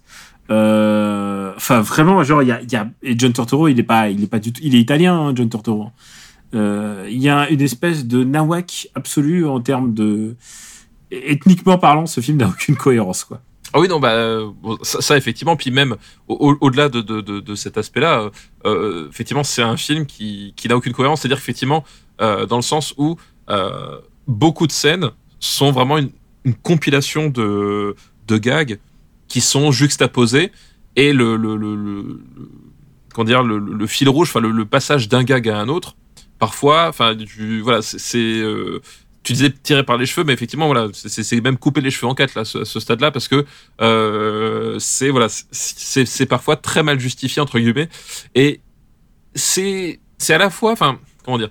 Euh, contrairement à plein de films de, de enfin plein de comédies euh, de, ce style-là, enfin voilà, j'ai déjà dit, je, je suis pas un grand fan du style Apato, etc. Mais je trouve que dans celui-ci, le fait qu'il y ait vraiment, mais vraiment aucune euh, volonté de cohérence de quoi que ce soit, que ça parte dans tous les sens pour Et de rien. retenue, il n'y a pas de retenue. Ah oui, il y a rien. Enfin, c'est- c'est-à-dire que, même Zoolander à côté, c'est c'est un modèle d'écriture, euh, d'écriture narrative en fait. Tu vois ce que je veux dire, quoi. Euh, il- bizarrement, je trouve que euh, dans cette espèce d'énergie complètement débile, et c'est pour ça que ça me fait penser à Hot Shots en fait. Euh, je trouve qu'il y a un truc qui se produit de temps en temps, et je pense globalement que c'est euh, pour le coup la grâce aux, aux acteurs, c'est-à-dire que euh, l'idée d'opposer Torturo et Sandler, c'est vraiment l'idée de génie du film à mon sens.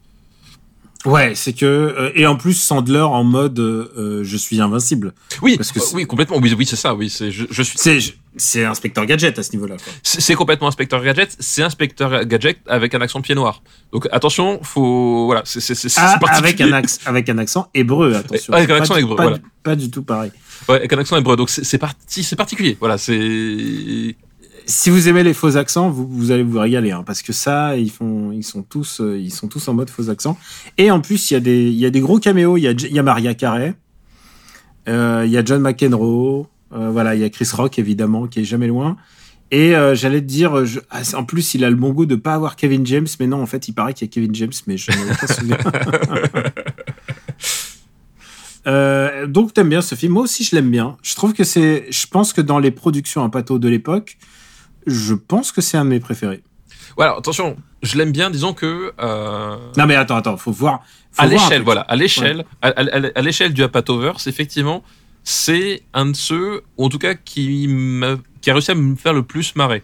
Non mais Euh, voilà. Après, il y a certains on- passages qui sont consternants, voilà. Mais je sais pas, il y a On un en- truc. Voilà. on en parle souvent avec euh, Jérôme qui m'a accompagné justement à l'Alpe d'Huez. On se dit souvent, euh, en fait, l'humour, l'humour, ça dure, ça dure 10-12 ans et survivre plus de temps en- sur le credo de l'humour, c'est très rare. Tu regardes Jamel Debbouze aujourd'hui, il fait moins recettes qu'avant, quoi. Tu vois, c'est c'est indéniable. euh, et à Pato, il a eu ses 12 années. Et Michel Leb. 12 Voilà. Bon. C'est con, mais Et je, et je ne ferai pas d'imitation de Michel Leb. Pourtant, pourtant Ah. j'ai- un très bon Michel Leb. Puisqu'il suffit, il suffit de très mal imiter n'importe quelle peuplade de la terre entière pour faire un bon Michel Leb. C'est vrai, c'est vrai, c'est vrai. C'est- pas tes meilleurs, c'est pas ta meilleure ouais, je peux te le dire.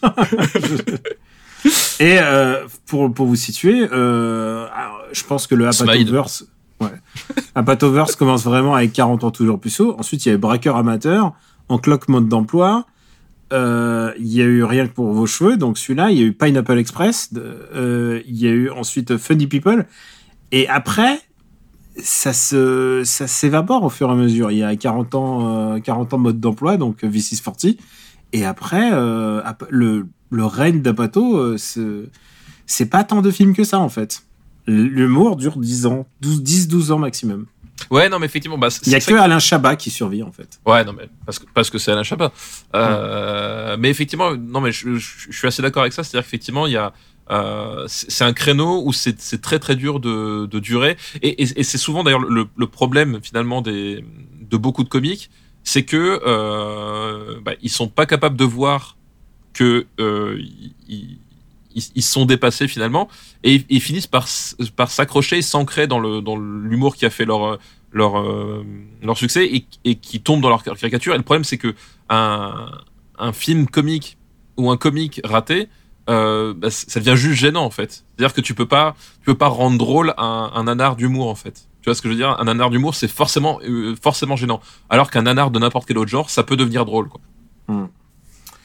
Euh, en tout cas, celui-là, je l'aime beaucoup. Et, euh, et je me souviens d'un truc. Euh, je me souviens. Attends, et, pardon. j'ai- Et je me souviens d'un détail aussi. La, la personne qui jouait le, le, la, je crois que c'est le love interest, mais aussi elle. Emmanuel Stricry, c'est ça tu veux Emmanuel Schricki. Bah, évidemment. et- euh, extraordinaire sensation à l'époque. Ah bah oui, oui, oui. oui. On s'en souvient aujourd'hui encore.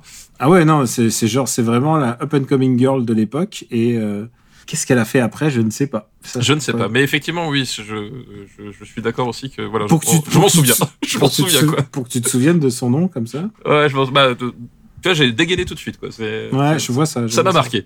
T'es sur ton, t'es sur son Insta, hein, avoue. Bah complètement, complètement. Ouais. complètement. Euh, bah, on va classer euh, Don't Mess with, euh, pardon, rien que pour vos cheveux. Et, et même le titre français est, est bien. Ouais. Bah oui, rien que est- pour vos cheveux, non, je suis désolé. Il est, c'est- il est pas, il est pas mal. Ouais. Et, et je m'y connais en humour capillaire. Excuse-moi, mais Mm. c'est un petit peu quand même mon, voilà, mon terrain de chasse. Alors, où est-ce qu'on classe Rien que pour vos cheveux, avec l'acteur de Uncut Gems. oui, avec l'acteur d'Uncut James. Je tiens à rappeler que j'ai vu Uncut James donc euh, pendant pendant ces vacances, euh, enfin pendant ces- le jour de les quelques jours que j'avais en étant solo à la maison, et que c'est un film qui nous qui va nous départager dans 2500 jours quand même, C'est ça, exactement. Euh, parce que c'est un film que j'ai vraiment adoré et toi t'as pas du tout aimé. c'est ça, exactement, Mm. tout à fait. On devrait faire un, un top des films sur lesquels on est revenu, sur lesquels notre jugement s'est affiné avec le temps. Euh, alors, où est-ce qu'on va mettre dans Mess euh, rien que pour vos cheveux Bah tu vois, moi, déjà par rapport à Zoolander, Ah, je trouve ça mieux que Zoolander. ouais, je trouve ça mieux que Zoolander. Euh, Je trouve ça mieux que Zombieland même.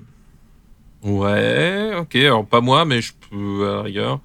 Euh, Non, mais c'est mieux que Girl Next Door ou pas? Alors, remarque, c'est pas vraiment la même catégorie. Non, c'est alors c'est pas- ouais, c'est pas pareil. Euh, Moi, j'aurais mis ça vers Cusco. non, non, non.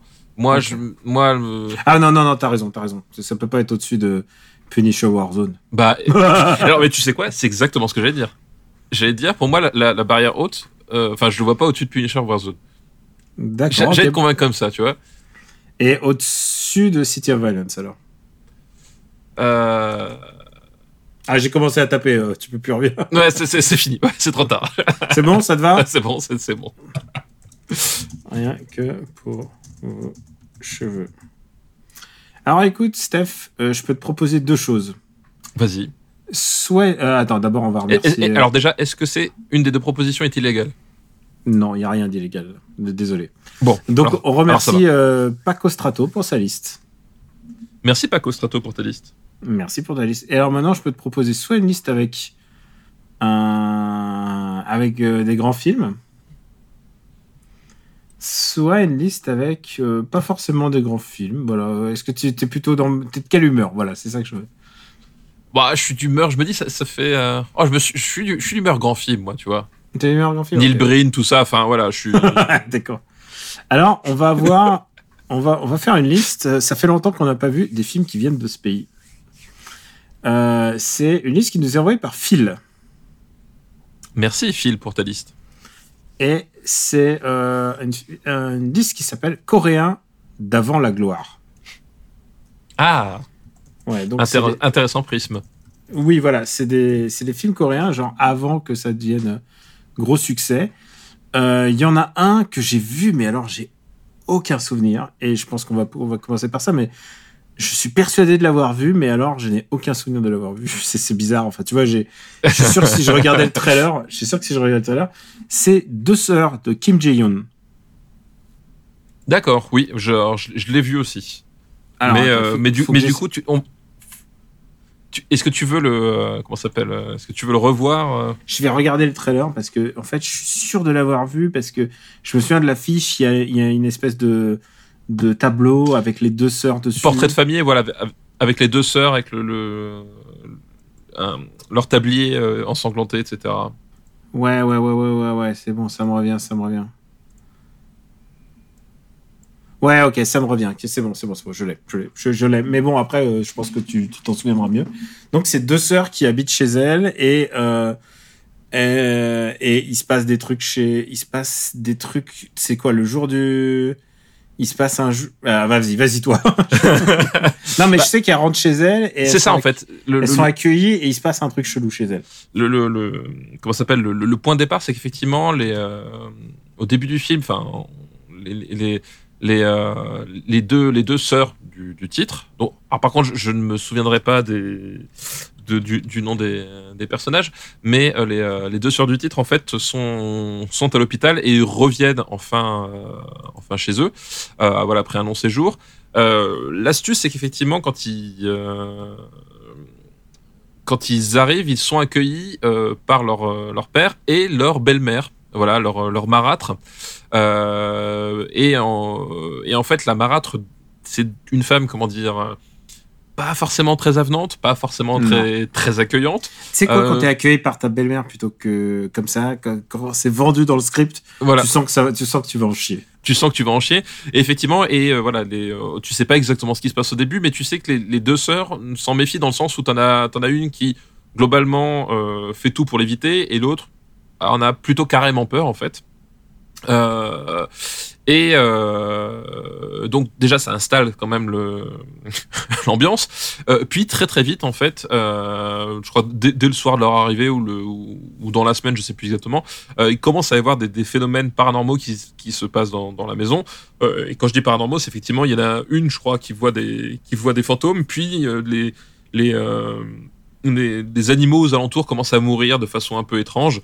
Euh, ils essaient de comprendre ce qui se passe. Effectivement, euh, est-ce que la qui, qui est responsable? Est-ce que la belle-mère euh, a lancé une malédiction? Est-ce que ce sont les, les deux sœurs, les deux gamines qui ont des pouvoirs paranormaux? Est-ce qu'il y a de voilà on, on tout, plein de choses vont se mettre en place et évidemment le, le, le, le film va aller, va aller un peu crescendo parce qu'on va voir voilà cette espèce de, de tension entre le, le ce, ce- ce personnage de la marâtre absolument euh, euh, absolument détestable. Absolument détestable absolument dégueulasse. Euh, et cette cette espèce de malédiction qui euh, qui pour le coup fait euh, fait plus penser au cinéma japonais puisque voilà on, on est en, en plein dans la dans la vague euh, euh, Ring, post ring, voilà, la post-ring, etc. Donc on, Darkwater. voilà. Darkwater, effectivement, là, on est en plein dedans, donc il y a, il y a cet aspect-là qui vient se greffer dessus. Et on essaye un peu de démêler le, le, le, le fil euh, de, de tout ça. Et évidemment, comme c'est un film coréen, ça, ça, voilà, ça va prendre des proportions assez, euh, assez étonnantes. Ouais, et en plus, au fur et à mesure, bah, il y a, il y a des, des twists qui, et tout d'un coup, les twists me reviennent, en fait. Je viens de me souvenir des twists du genre, ils découvrent qu'est-ce qui s'est passé avec leur mère et tout Voilà, ça. tout à fait. Voilà. Donc, euh, c'est bon, c'est bon, ça m'est revenu. Euh, est-ce que t'aimes ce film? Alors écoute, Deux Sœurs, euh, j'aime bien sans plus, c'est-à-dire qu'en fait, C'est- à peu près là où je me situe. Voilà, donc c'est c'est un film que je trouve très très étrange parce que comme dit voilà l'espèce de tension qu'il y a entre les les bon après le c'est une comment dire une caractéristique du cinéma coréen c'est-à-dire que les films coréens ont, tendance à prendre de plusieurs genres et à les mixer entre eux euh, pour obtenir un résultat qui, parfois est un peu déconcertant mais qui, peut fonctionner là je trouve qu'en fait voilà, la, superposition entre les, différentes ambitions, c'est-à-dire le drame familial et le film de, de, fantôme euh, voilà, qui, qui, lorne vers le, Japon, euh, fonctionne pas toujours très très bien. C'est-à-dire qu'il y a des moments euh, où euh, voilà, le, le, le, le- mariage se fait peut-être pas aussi bien que euh, qu'il le voudrait. Euh, c'est pas aussi fluide voilà, que, que, que ce qu'on s'a- s'attendrait. Alors pourtant, on est, on est, on est sur Kim Ji-woon. Alors, euh, Kim Ji-woon, là, on est au, au début de sa carrière, mais c'est quand même le type qui, qui va faire J'ai rencontré le diable, euh, Bittersweet Life, euh, The Edge of Shadow, qui, qui est Et le rempart. Et le rempart. Et- et le dernier rempart. Ouais. Euh, et The Edge of Ah, Shadow, qui est son meilleur si- film selon moi. T'es si fan de Edge of Shadow? Et il a joué, il a fait, pardon, il a Ah, joué- j'adore The Edge of Shadow. Il a fait le film euh, basé sur euh, merde Kerberos, euh, Kerberos, euh, le truc de militaire japonais là. Ah oui, bien sûr, oui, il a fait, il a fait le, le remake de, de la, la Brigade des loups. Et voilà, Voilà, il, la la Brigade des loups. Mm. Pour Netflix, qui est, je trouve, une version tout à fait, tout à fait correcte en plus. Voilà, donc on, on est sur un, sur quand même un cinéaste qui, qui après va, va quand même nous montrer euh, euh, des, des choses vraiment très très réussies. Là, on est, voilà, on est sur un film qui témoigne de belles choses euh, en termes de, en termes d'intention, en termes de euh, de mise en scène, etc. Enfin tu, sens quand même déjà que le que le type a un certain regard, mais qui je trouve est, pas forcément euh, bien finalisé aux entournures. Voilà, le, le, récit à certains moments, euh, il y a certaines bascules qui sont un peu grotesques, mais grotesques dans le mauvais sens parce que encore une fois, le grotesque, à mon sens, est une des caractéristiques du cinéma euh, coréen. Mais là, c'est grotesque Ah, dans, ou plutôt l'utilisation du grotesque Voilà, tout pour, à fait. pour obtenir d'autres choses. Voilà, exactement. Et là, là, là effectivement, c'est grotesque, mais dans le mauvais sens, c'est-à-dire que c'est effectivement, c'est pas un ressort qui est volontairement grotesque, mais on, on, on, on a quelque chose qui devient grotesque alors qu'il n'était pas censé l'être. Et juste Euh, pour préciser ta pensée, euh, quand tu disais le mot grotesque, c'est au, au sens propre, et quand on parle de grotesque, c'est parfois pour- comme on évoque les, les, les figures de Goya, quoi. C'est-à-dire qu'elles font peur, c'est aussi ça. Le... Oui, oui, c'est aussi ça. Voilà, mais c'est- en fait, c'est- enfin, le, le, le, grotesque dans le cinéma euh, coréen, c'est- en fait pour moi, c'est l'espèce de d'irruption de l'humain au au cœur d'un truc euh, d'un truc où, où tu t'y attends le moins c'est-à-dire c'est à un moment donné de, dans une poursuite c'est le type qui va glisser sur une barre de sang tu vois Euh, c'est-à-dire qu'on on va faire du slapstick Oui. euh, avec voilà tu vois ce genre de truc C'est pour Euh, moi, pour moi, l'image, l'image même du grotesque, pour moi, de, dans, dans le ciné coréen, c'est Mover, puisque, donc, tu sais, euh, il, il pleut et tout, et tout d'un coup, tu, tu sens que tu vas avoir la résolution du truc, et tout d'un coup, le cum, il glisse dans la boue. Ouais. Avant d'aller, vraiment, et genre, c'est vraiment, je me dis, c'est tellement ça. C'est tellement le mec qui glisse dans la boue avant de, avant de, d'en avoir le cœur net, c'est, c'est, c'est tout le cinéma coréen et dans Voilà, c'est ça. quoi. Où, où- où c'est la victime qui est tabassée à mort, puis qui d'un seul coup va euh, va se relever, avoir des spasmes. Voilà, c'est ce, ce voilà. mais ça, c'est du c'est du vrai grotesque au sens vraiment c'est pensé comme tel. Là, on est sur quelque chose où euh, c'est pas ce qu'on essaye de faire, mais en fait le, le truc comme ça fonctionne pas bien, bah du coup ça devient un peu un peu ridicule. C'est alors c'est pas un mauvais film en tant que tel, mais euh, voilà, tu, tu sens que il est au début de sa carrière, tu sens qu'il qu'il qu'il- qu'il se cherche un petit peu et que tout est pas parfaitement en place, quoi. Alors, euh, écoute, euh, on va le classer peut-être. Ben oui, on va le classer, tout à fait. Et tu es en train de te demander quels sont les deux autres films. Ah oui, bah, il peut y en avoir plusieurs. Donc deux sœurs. Deux sœurs. C'est c'est moins bien que je sais pas qu'est-ce qu'on a de quoi on a parlé des autres les, les autres je pense que c'est moins bien Bah, j'ai j'ai rencontré le diable, on l'a- on l'avait fait, non? Oui bien sûr euh, il, il est où J'ai rencontré le diable?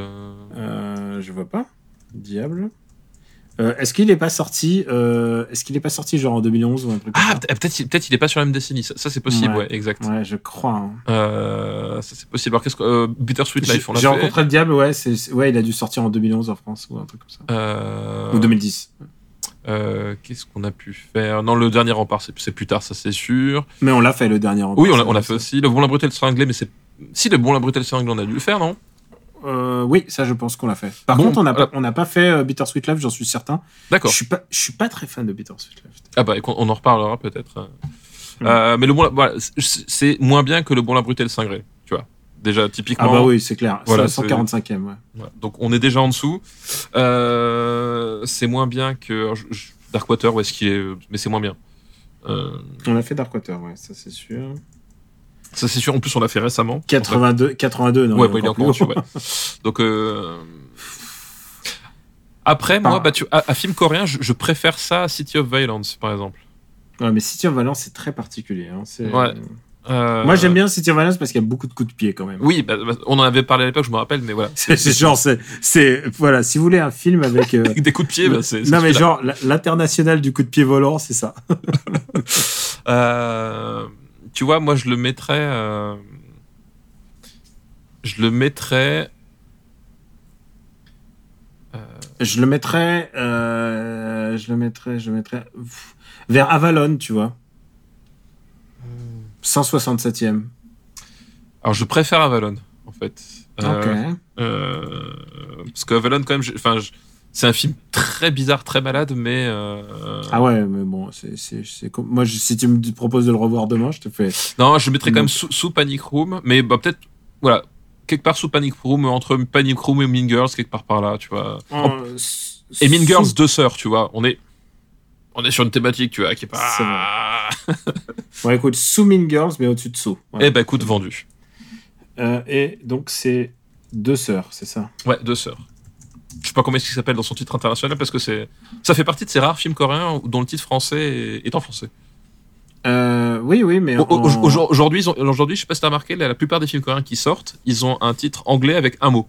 Ouais, alors que en Corée, il s'appelle Jangwa. Et je ne sais pas ce que ça veut dire du coup. Bah, ça veut dire deux sœurs, mais. Ah bah voilà, donc euh, c'était traduit littéralement. Le deuxième film de cette liste, c'est un grand réalisateur qui qui trône très très haut, euh, dont la filmo est très très très très haut classée. Euh, c'est Bo Joon-ho avec Barking Dogs. Avec Barking Dogs, qui est le seul film de Bong Joon-ho que je n'ai pas vu. Bah tu sais quoi, c'est une bonne nouvelle parce que ça veut dire qu'il te reste un film de Bon Joon-ho, euh, À voir. euh, Bon Joon-ho à voir. Alors après, évidemment, je ne compte pas euh, la version black and white de Parasite euh, que je n'ai pas vu non plus. Mais Ouais, mais c'est pas c'est pas un film différent. voilà, c'est pas un voilà. film différent. Mais ouais, Barking Dogs, c'est le, c'est le seul film que j'ai pas vu de lui. Et, et pour la bonne et simple raison que à, à l'époque, enfin à l'époque où, le, où son, son cinéma était, euh, explosé, a été distribué, euh, ben, ce film-là était, ce film-là était vendu euh, bah, longtemps en DVD, mais il fallait fallait se bouger quoi. Voilà, exactement. C'est un film qui était très mal distribué chez nous. Donc en fait, euh, alors aujourd'hui, je crois que c'est le, le problème est, euh, est résolu hein, dans le sens où euh, voilà, il il, a dû être, euh, Ouais, il a du succès quoi. il, il- voilà, il a dû être. Mais du coup, du coup à l'époque, je à l'époque de Memories of Murder, etc. Bah, il se trouvait pas en, en France et donc du coup, je l'ai, je l'ai jamais vu. Moi, je peux te le dire, j'ai vraiment des, des, des très très beaux souvenirs de ce film. En plus, c'est un Bay Donna, c'est un Donna, c'est un Donna Bay euh, très, enfin, tu vois, genre, il- enfin, des super acteurs quoi. Enfin, c'est, c'est une comédie noire évidemment, Bah oui, bah, ça, puisque ça parle de, ça parle de, de gens qui mangent leurs chiens, de mangent des chiens en fait. Mais, euh, mais attention, c'est, c'est- évidemment, c'est euh, bon nous. Il y a des scènes d'action, il y a des scènes d'action, il y a aussi, euh, il y a aussi beaucoup d'humanité. Je pense que c'est son grand film sous-estimé, quoi. Eh ben, écoute, je, je verrai ça. Donc, euh, Barking Dogs. Et alors, j'espère que tu as vu le dernier film de cette liste, parce que sinon, on s'arrête tout de suite. Euh, le dernier film de cette liste, c'est Sympathy for Mr. Vengeance de Park Ah, enfin, on parle cinéma. J'ai Ah, eh, failli attends, attendre. Bar- Barking Dogs, c'est super, hein. je, je- je t'arrête tout de J'ai- suite. J'ai j'ai failli attendre. Euh, tu restes Euh. mon ami, hein. Barking Dogs, c'est vraiment génial. hein. Mais bon, là, c'est on est dans un, on est, on est quand même dans un film un peu, un peu plus connu, quoi. On est un film un peu plus connu. Euh, autant vous le dire tout de suite, Sympathy for Mr. Vengeance, c'est pas exactement un feel good movie. Hein, Je pense que c'est, c'est un des pires films de l'histoire. Ah, d'ailleurs, il est aussi avec Donna Bay. oui, il est aussi avec la baie, effectivement. Mm. Euh, et- et- effectivement, euh, c'est. euh, je pense que, à mon sens, c'est vraiment le le le Park Chan-wook parce que c'est un film de Park Chan-wook. euh, c'est vraiment le, le Park Chan-wook le plus euh, le plus désespéré de tous en fait. Le plus nihiliste, le plus dire. lisse de tous. Ouais, alors, alors, juste pour vous dire, ne regardez pas ce film si vous allez mal. Ah non non ouais ouais. Euh, c'est- C'est-à-dire qu'effectivement euh, Vraiment, et même, et même, j'ai envie de dire, euh, skipper jusqu'au, jusqu'au reco, Jusqu'au- parce- ouais ouais c'est ça. skipper jusqu'au reco parce que c'est vraiment euh, tout ce qu'on pourra dire est horrible. Euh, ouais, parce qu'effectivement, à côté, euh, à, à côté All Boy et GSA, voilà, c'est presque des, des Non. comédies. Non, mais G- vraiment GSA, est un film humaniste.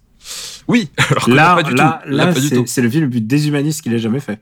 Non, oui, Genre, Old Boy à côté, c'est une blague. Ah, Old Boy à côté du comédie. Oui, non, mais complètement, je, je suis d'accord pour dire qu'à côté, All Boy est, est, est, est- est un film beaucoup plus, euh, beaucoup plus euh, euh, positif, quoi. Ouais, c'est son film le plus nihiliste de tous.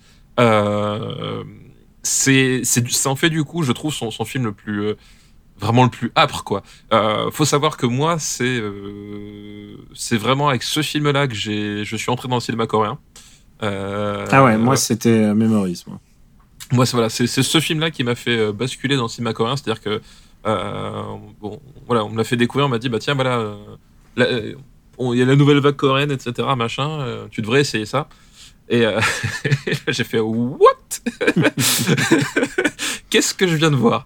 Et euh, voilà et c'est ce qui fait que qu'après bah, j'étais embarqué dans tout dans tout le reste quoi et que c'est devenu depuis l'un de mes l'un de mes cinémas euh, de cœur de façon absolue On a, eu, oui, on a eu des bonnes portes d'entrée hein, entre ça et Memories of Murder. oui, bien sûr, voilà. c'est- Bon, en même temps, enfin, c'était c'était la période. Enfin, je veux dire, là, euh, Sympathy for Mr. Vengeance, c'est- c'est c'est 2002, donc c'est juste avant Memories of Murder. Enfin, voilà, on est vraiment dans le voilà dans le dur de, de la nouvelle vague, quoi. Mais est-ce qu'il est sorti Il est sorti en France, hein, je crois. Oui, oui, mais c'est ça, c'est ça l'astuce, c'est qu'en fait, euh, par un concours de circonstances complètement, euh, complètement euh, improbable, parce que encore une fois, c'était le cinéma coréen n'était pas distribué en France, ou à, ou à part euh, les, les deux trois qui étaient programmés à Cannes de temps en temps, mais c'était un cinéma qui n'était pas distribué. Et là, je sais, je sais pas pourquoi, mais celui-ci a été distribué en France, alors pas en 2002, mais je crois l'année suivante, en 2003. Euh, et du coup, euh, enfin, c'était, je me suis dit, bah tiens, c'est l'occasion jamais, quoi. C'est des films qu'on qu'on voit jamais, on va découvrir. Et voilà, grosse, euh, euh, grosse Ouais, claque, voilà. C'est grosse claque sur grosse claque quand même, le cinéma coréen. Et là, euh, voilà. Comme dirait, euh, comme diraient les jeunes, c'est des bangers. C'est oui, c'est des bangers. C'est une masterclass à chaque fois.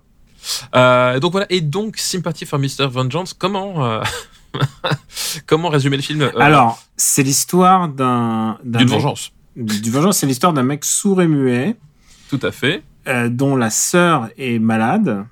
C'est ça. et il faut qu'il trouve, euh, il faut qu'il trouve un donneur.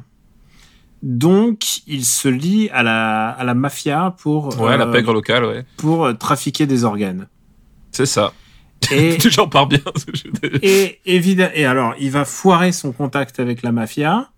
Et comme il va être méga endetté et que, enfin, genre, il sait pas comment faire, il se retrouve à poil à un moment. Tout à fait. Si tu te souviens. Et du coup, Littéralement. ce qu'il va faire, c'est qu'il va, avec sa copine, avec sa, sa petite amie, il va kidnapper la, la fille d'un riche entrepreneur. Exactement. Euh, exactement. Et les choses vont un petit peu déraper. Et de riche entrepreneur, évidemment, je crois qu'il est lié à sa copine ou à lui parce que c'est les anciens employés de cette personne. Sauf qu'ils se disent, les gens vont, remonter, vont remonter, ils vont comprendre que c'est nous. Donc, plutôt que de prendre la, riche héritière, on va prendre la, copine, on va prendre une autre fille. Donc, c'est la, fille d'un ami du patron. Voilà. Donc, euh, donc, c'est jamais des bonnes idées. C'est toujours des mauvaises idées sur mauvaises idées. Euh, effectivement, et, euh, le, père en plein désarroi n'est autre que Song Kang-ho. Voilà. Euh, Son- déjà. Voilà. Euh, et, euh, et voilà. Et donc, on, on va avoir effectivement le, le, bah, le récit parallèle en fait de ces, euh, de ces individus, c'est-à-dire voilà le, le, le, le preneur d'otages et le, et le père meurtri.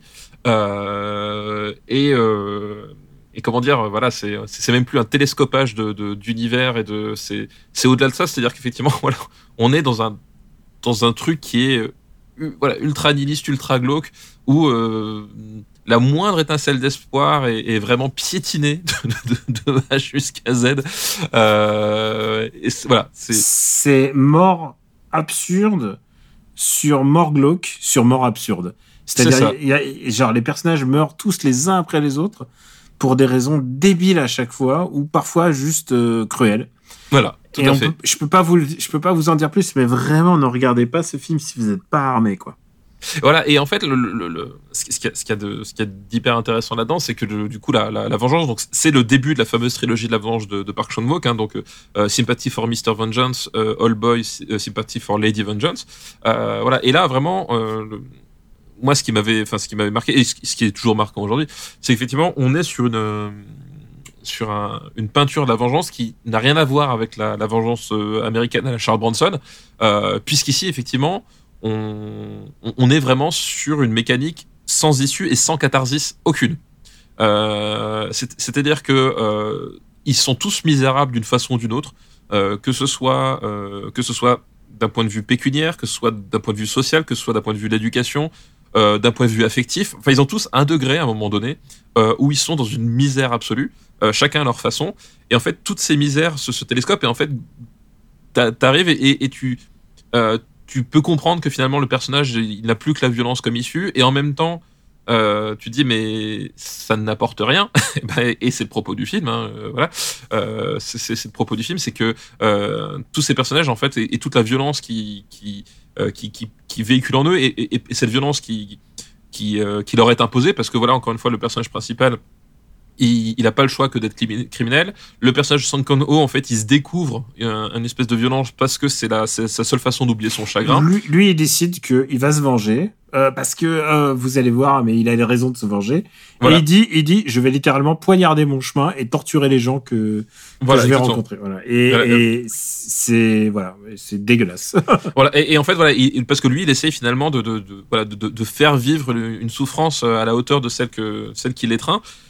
Et en fait, tout ça fait une espèce de, de, de, de, de maelstrom où globalement, tu, tu vois que euh, c'est pas la solution, et en même temps, et en même temps, t'as pas de solution. C'est-à-dire que t'as vraiment, t'as, t'as ce- cette idée que le, le, le, le, le- le- l'espèce de modèle social euh, coréen qui nous est présenté, parce que c'est pas un hasard si euh, le, le, un des personnages est tout au bas de l'échelle sociale et si l'autre est juste à la porte d'entrée du tout haut de l'échelle sociale, c'est pas c'est pas un hasard non plus. Mais tu vois qu'en fait cette espèce de d'imbrication de, misère fait que globalement en fait ils, n'ont aucun moyen à un moment donné d'avoir une issue et d'avoir ne serait-ce que une once de paix à un moment donné. C'est ils, ne peuvent qu'aller euh, vers le vers le pire quoi. Et voilà il y a, pas de catharsis, euh, il y a pas d'espoir, mais il y a beaucoup d'humanité. Mais c'est à dire que c'est pas de l'humanité que t'as envie de voir non, disons que l'humanité, quand il y en a, c'est déjà trop tard.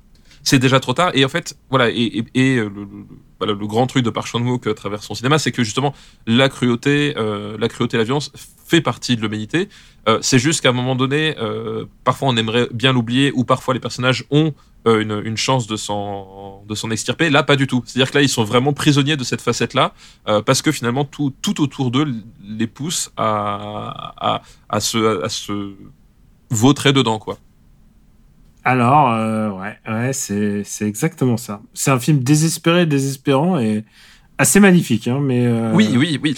Voilà, c'est un certain état d'esprit. Voilà, encore une fois, c'est, mais alors c'est un film que moi j'adore hein, vraiment, parce que justement, il te montre, il, te les, quelque chose qui, qui- c'est un équilibre qui est très très étrange. C'est-à-dire que on a à la fois vraiment voilà dans du dans du glauque, parfois dans du sordide. Mais encore une fois, il y a euh, il y a une vraie humanité dans ces personnages-là. C'est-à-dire que en fait, c'est des humanités qui sont brisées sans arrêt. Et euh, on ne perd jamais de vue de ça, c'est-à-dire qu'on on tombe jamais dans le, dans, le- dans le côté méchant contre gentil. Il y a, voilà, enfin, il y a, il y a vraiment, Mhm. euh, on a à chaque fois euh, une scène qui va nous rappeler que, euh, qui, qui, que ce sont des êtres humains, mais alors c'est pas forcément de la façon dont tu veux, c'est-à-dire que euh, parfois c'est c'est un petit moment d'élévation, mais parfois c'est c'est c'est c'est juste parce qu'il y y a un truc un, un peu glauque, un peu sordide. Euh, voilà, enfin, c'est voilà, ça te donne pas un très beau portrait de l'humanité. En même temps, euh, personnellement, c'est c'est des images de l'humanité qui, qui moi, me, je trouve plutôt cohérentes avec l'époque avec laquelle on vit. Euh, et voilà, et, et, et, et, au-delà de ça, t'as des vrais personnages qui existent. Euh, t'as as une photo qui, qui est absolument dingue. Euh, voilà, t'as as, as une vraie mise en scène qui, qui arrive à garder ce, ce, ce, ce point de vue, euh, ce point de vue à la fois douloureux, mais à la fois euh, à mon sens, qui évite justement le, côté euh, le côté catharsis de la viande, le, le, voilà le côté euh, spectaculaire du truc. Enfin voilà, il arrive à, à te, à te faire mal physiquement par les images qui montent, mais en même temps, il, il évite toute iconisation de la, la violence, à mon sens. Euh, et cette espèce d'équilibre euh, assez fou qu'il arrive à trouver, voilà, c'est enfin. Oui, euh, mais- Oui, mais à quel prix? C'est-à-dire, Bah- tue, il tue un à un les personnages. Ah bah bien sûr, c'est c'est c'est voilà, mais c'est- mais c'est la mécanique du pire en fait. C'est vraiment la mécanique du pire. Et c'est et c'est que tu vois aussi, c'est c'est enfin euh, ce qui ce qui est intéressant et, et qui est aussi, euh, je trouve une des des des, des composantes de, du, du cinéma de Park Chan-wook du au sens plus large, c'est que c'est des personnages qui à un moment donné sont pris dans une telle euh, telle obsession, une telle douleur et ou une telle douleur parce que c'est pas forcément le, le- même. Mais en tout cas qui sont, qui, sont pris dans une telle spirale que euh, ils sont plus en capacité de lever le nez. Et en fait tu te rends compte que globalement il y a le film te dit que euh, que c'est vraiment une succession de mauvaises décisions. Et qu'à un moment donné si si on, avait pris cinq minutes pour s'arrêter et respirer peut-être qu'on aurait pu éviter au moins au moins tout ou partie quoi. Et c'est un truc qui revient à chaque fois dans le cinéma de de, de, de Park c'est-à-dire que les personnages sont guidés par une espèce d'obsession, par une espèce de de, de voilà de, de, de pulsion qu'ils n'arrivent pas à lutter, que le moment où soit ils s'en rendent compte ou soit nous on s'en rend compte, parce que c'est pas forcément une personne qui s'en rend compte, euh, il est déjà trop tard quoi. Où est-ce qu'on va le classer en sachant que c'est un film qu'on aime bien tous les deux? Alors, juste, il y a une question très simple. Est-ce que tu préfères Old Boy? Alors moi personnellement, je préfère All Boy parce que All Boy, enfin, en termes de, en termes de mise en scène, je trouve All Boy complètement fou en fait. Euh, Moi, je trouve que ce Mais- film-là, moi, j'ai un problème avec Old Boy. c'est- Le seul truc que j'aime pas avec Old Boy, c'est la fin. J'aime pas la toute fin, mais euh, Ah moi j'aime beaucoup la toute fin. ah, ouais, je sais, j'imagine que t'aimes bien, mais c'est une une radicalité qui me dépasse encore. Ah non pas moi, pas moi. Tu, tu sais, tu sais que euh, euh, All Boy, je, je l'ai vu avec euh, avec ma fille. Et ah, ça y est, elle, elle, ça y est, elle a vu Old Boy. elle a vu All Boy. Elle a dit Et, euh, ah mais euh, j'adore les rom-coms que tu me montres, papa. Et, et elle, elle, elle avait lu le, le manga en fait Ah, d'accord. avant. Alors, le, pour ceux qui n'ont pas lu le manga All Boy, le, le, le manga en fait est, est très différent sur de, sur de, sur de très nombreux points. Euh, donc du coup, elle, elle avait certaines attentes par rapport au truc. Et euh, le voilà et la direction que prend le All Boy, je me souviendrai toujours de, de du, du regard qu'elle balançait à la fin, euh, justement sur le sur le film, elle a fait. Mais qu'est-ce que je viens de voir? Ah, bah, c'est tu montres des films qui, qui parlent d'inceste aussi. Euh, à ta Bah oui. Mais elle a adoré. Oui, Elle oui. adorait et aujourd'hui All Boy fait partie de, de, de ces films qu'elle a sous toujours sous le coude avec euh, Sympathy for euh, non avec euh, J'ai rencontré le diable et Fight Club qu'elle montre à tous ses copains. Ouais. Donc elle passe un peu pour la meuf chelou du groupe quand même. Mais bon, En même temps, Bon, Matt le père, Matt le père, quoi. c'est ça. Mais voilà, mais après voilà, je mais enfin pour moi Sympathy for Mr. Vengeance c'est aussi un grand film, mais c'est juste que ma préférence personnelle va à All Boy quoi. Hmm. Alors, euh, où est-ce qu'on va le classer? Moi, j'ai des idées. J'ai une idée. Vas-y, c'est quoi ton idée? Je trouve que c'est un peu désespéré de la manière de Arrivederci, Amore e Ciao. qui est Oui. 36e. Et je trouve que c'est un film qui est un peu dans la même ambiance. Ça veut dire qu'on est déjà dans le top, top 40, quoi. Et on est déjà dans la catégorie des grands films. Ouais. Euh, euh, oui, non, mais je, oui, je, je vois ce que tu veux dire. Je vois ce que tu veux dire. Euh, Je pense que je préfère euh, De battre mon cœur s'est arrêté, Noce rebelle et Collatéral. Mais voilà, Euh. c'est, je préfère Collatéral, quoi. c'est pas, Euh, il C'est est pas- où collatéral? Il est, où, il est Collatéral? 31e. Mais, mais euh, je pense pas que ça peut aller au-dessus de. Je, je pense que ça peut aller au-dessus. Moi, je te propose. Entre Ouais. De battre mon cœur s'est arrêté et Hitman. Voilà, c'est là où je le verrai. Euh, Moi, je le verrais. Hmm. Moi, je verrais entre collatéral et les noces rebelles. Moi, je veux pas lutter pour deux trucs, mais je pense qu'il est, je pense que De battre mon cœur s'est arrêté est meilleur. Euh, ouais, tu sais qu'il va enlever. Moi, le, le, enfin, en tout cas, le choc est plus grand avec euh, Sympathy for Mr. Vengeance. Mais encore une fois, voilà, c'est. euh, c'est une conception de l'humanité qui me Ouais. parle, on va dire. Ouais. Euh, bah, c'est plus que Shaun of the Dead, ouais, c'est ça. Ouais, ça c'est sûr. Voilà, donc moi je le mettrais voilà entre collatéral et noces rebelles. Ou alors, bon, alors on le met où Alors on coupe un rapport en deux, on met au-dessus d'Hitman? Euh, non, on coupe la poire en deux, c'est-à-dire que là tu me proposes que toi t'avais dit on coupe la poire en deux. tu m'auras pas comme ça. Ouais, Mais c'est bien joué. Moi, je pense qu'au-dessus d'Hitman, c'est déjà bien. Allez, au-dessus de battre mon cœur s'est arrêté. Allez, bon, allez, go. Donc, tu préfères euh, Sympathy for Mr. Vengeance à Arrivederci Amore Ciao Euh, tu ne m'auras pas comme ça.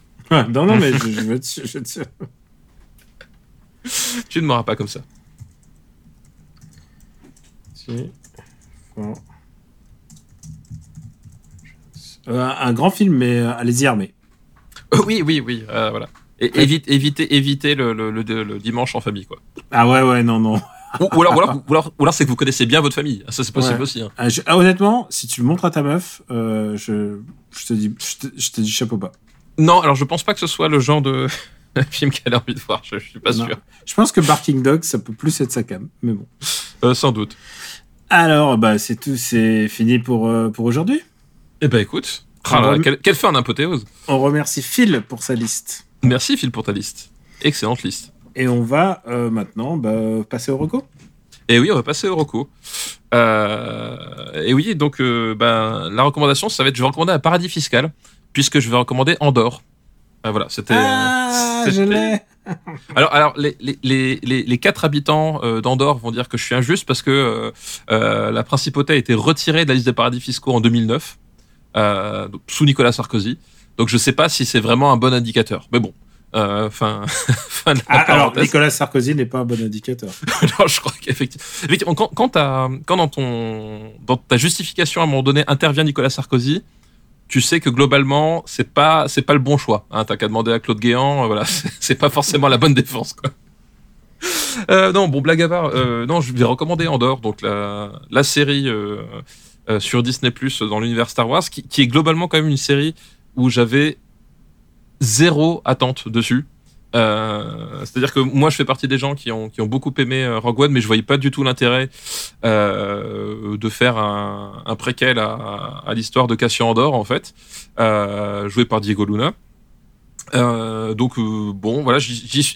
D'ailleurs, j'ai pas regardé tout de suite vu que le, est sortie au mois de septembre. hein, je crois que c'est ça. hein.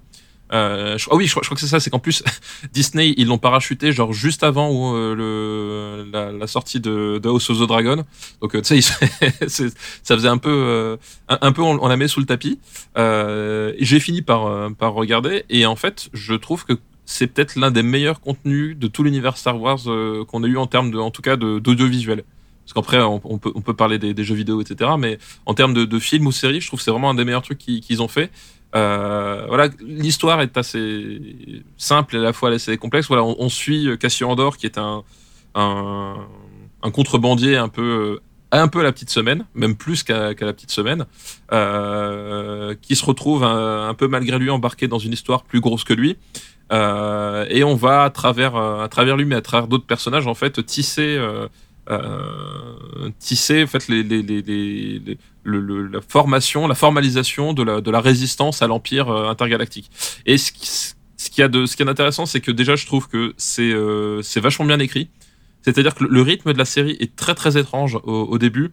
Euh, parce que, enfin voilà, on- moi j'avais encore euh, le Mandalorian, etc., euh, dont j'aime certains épisodes euh, de, assez énormes, mais euh, voilà, j'avais un peu ce, ce, ce- cette structure là en tête et voilà euh, donc euh, euh, je m'attendais un peu à voir un truc comme ça et en fait pas du tout c'est à dire que c'est euh, c'est- écrit par Tony Gilroy d'ailleurs c'est le, showrunner donc c'est le, le type qui a fait le, le scénario de des Jason Bourne Ah ouais, le mec de Pink Floyd.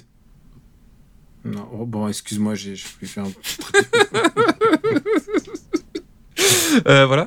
Et donc, euh, mais c'est voilà, c'est vraiment écrit, euh, c'est vraiment une écriture au, au long cours, c'est-à-dire que euh, les premiers épisodes, t'as pas de cliffhanger, euh, t'as un développement des vraiment des personnages, des, de, de, l'univers qui, qui, qui, est assez lent, assez posé. Tu vois pas trop où, où ça veut aller, et en même temps, ça, ça plante certaines euh, certains certaines pierres, euh, notamment je pense aux, aux flashbacks, etc., mais qui finalement vont pas du tout donner le truc que, que, que tu t'attendais de la façon dont exploiter. Enfin, euh, et puis d'un seul coup, il y a un truc qui s'enclenche.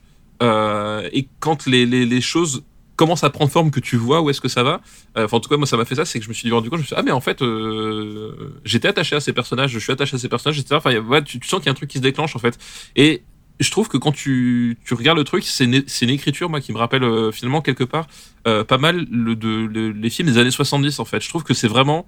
euh, Il y a des hommages directs au, au cinéma des, des années 70. Il y a une scène de braquage, euh, voilà, qui qui euh, qui, fin- qui me fait penser à, à- au film de Clint Eastwood là.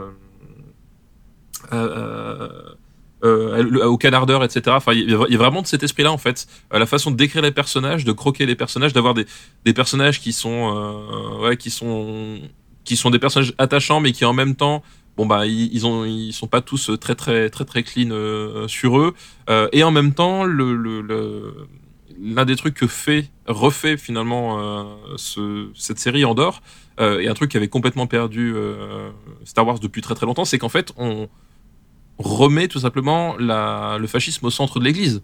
Euh, c'est-à-dire que on, mais c'est, un, truc tout bête, c'est-à-dire que globalement, euh, depuis ben 45 ans, euh, voilà, c'est ça, ça fait 40, ça, ça fera 45 ans cette année. Je m'en souviens parce que je, je connais un type bien qui a le même âge que Star Wars en fait. Qui est né le même jour que Star Wars. qui est né le même jour que Star Wars, effectivement. Voilà, c'est un double événement d'ailleurs. Je pense qu'on on devrait faire, on devrait en faire un jour férié en fait. Exactement. Euh, bref, mais voilà. Euh, mais depuis 45 ans, en fait, on avait un peu perdu de vue que euh, bah, l'Empire, bon, c'est- littéralement les nazis de l'espace quand même. Euh, et à force d'avoir des t-shirts avec euh, des leaders nazis de l'espace, etc., on avait un peu perdu de vue ce que ce que ça voulait dire. En fait, qu'est-ce que ça représentait Et voilà, le, le, le cette série-là reprend ça, c'est-à-dire se dire, bah, au bout d'un moment, l'Empire, qu'est-ce que c'est censé représenter? Qu'est-ce que ça nous dit? Euh, et qu'est-ce que ça veut dire pour les personnages de façon concrète? Et donc, on, on remet finalement, voilà, c'est pour ça que je disais qu'on remet le fascisme au centre de l'Église, c'est que on retrouve cette fonction-là euh, d'oppression euh, et en même temps une oppression qui n'est pas l'oppression caricaturale, c'est-à-dire qu'effectivement, c'est toute une machine administrative qui est décortiquée et qui est démontée et qui est beaucoup plus subtile que finalement que que, que, que, que simplement avoir des, des, des types avec, avec des bottes et des, euh, et des armes. Et, et voilà, et je trouve ça assez euh, curieux que finalement, euh, à un moment donné, il y ait quelqu'un qui, s'est dit qu'il fallait peut-être reparler de ça, euh, reparler de cet aspect-là, que c'était important parce qu'on avait perdu de vue, euh, voilà, c'était juste devenu euh, des mecs en costume blanc rigolo, etc. Enfin voilà. Et euh, il le fait de façon vraiment très intéressante parce que justement, voilà, il, va, euh, il va s'attaquer au problème de, l'oppression et de la, diminution, de la, restriction consentie des, libertés collectives et individuelles euh, par différents biais qui sont à la fois bah, celui de, de, de- du, du, du citoyen lambda, à travers Cassian Andor notamment, et à la fois à travers le, le, le- le levier politique, c'est-à-dire qu'à un moment donné, euh, qu'est-ce que ça veut dire euh, finalement de se résister à ce genre d'oppression, et qu'est-ce que ça veut dire aussi de baisser les bras face à ce genre d'oppression? Et enfin, il y a un truc qui est intéressant, c'est par rapport à la rébellion, c'est que euh, voilà, je, je pense que Tony Gilroy a, a vu beaucoup de films français, encore une fois, des années 70, et je pense notamment à euh, la bataille d'Alger et euh, l'armée des ombres, euh, parce qu'on est vraiment sur cette sur cette peinture finalement de de la de la rébellion qui, malgré effectivement une cause légitime, à un moment donné se retrouve à devoir faire certains choix qu'on n'aimerait pas avoir conscience quoi. Et voilà, et tout ça est très bien équilibré. Il offre peut-être, je pense, Andorre, à mon sens, offre à Andy Serkis le meilleur rôle de sa vie. C'est un truc de fou, c'est-à-dire que Andy Serkis c'est pas un Non. acteur que j'apprécie spécifiquement, voilà. Crois Et là, je trouve qu'il a, et, et je, et je trouve qu'il a, il a, il a un super personnage. Euh, vraiment, il a, il a le perso- en fait, il a le personnage du, euh, euh, voilà, du, du, du capot malgré lui. C'est-à-dire, c'est le type qui est, qui croit dur comme fer que s'il suit les règles, à un moment donné, il va être récompensé et qui, bah évidemment, on sait que ça se passe pas comme ça. Euh, voilà, et, et je trouve qu'il a un rôle euh, hyper intéressant, hyper touchant, et euh, il le joue super bien. Donc euh, j'étais moi-même surpris de me dire putain, en fait, euh, j'ai adoré en dire Sirkis dans une dans une œuvre audiovisuelle. Ça faisait très longtemps que ça m'était pas arrivé. La dernière fois, c'était quand il jouait Golo, mais encore on voyait pas sa tronche. Donc tu vois, voilà. Donc euh, voilà. Donc et c'est assez surprenant. Euh, je trouve ça super bien écrit, euh, super bien fait. Euh, en plus, on, on, on, on se détache vraiment complètement de, de, de l'arc des Skywalker. C'est-à-dire que t'as pas euh, un Luke rajeuni qui débarque à la fin. voilà, c'est, Est-ce que voilà. est-ce que t'as encore des magiciens de l'espace ou pas? Non, il y a plus de magicien de l'espace en fait. Ah, tout le, putain, tout cet aspect-là finalement. Voilà, et, et, et c'est ça, que je trouve extraordinaire. Enfin, pas extraordinaire, mais c'est ce que je me dis, c'est que t'as quand même un univers comme l'univers de Star Wars qui qui, est- qui est vraiment honnêtement euh, fou et plein de possibilités.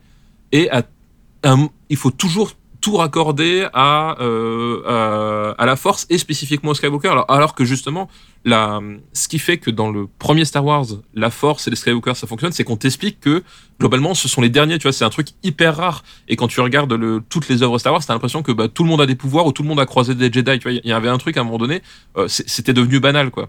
Et, euh, ce qui fait que tu croyais plus, ça s'écroulait pas. Et là, justement, on est complètement dehors de ça. C'est-à-dire que on, on arrive à être à la fois euh, dans l'univers Star Wars parce qu'il y a bah, les codes visuels, etc.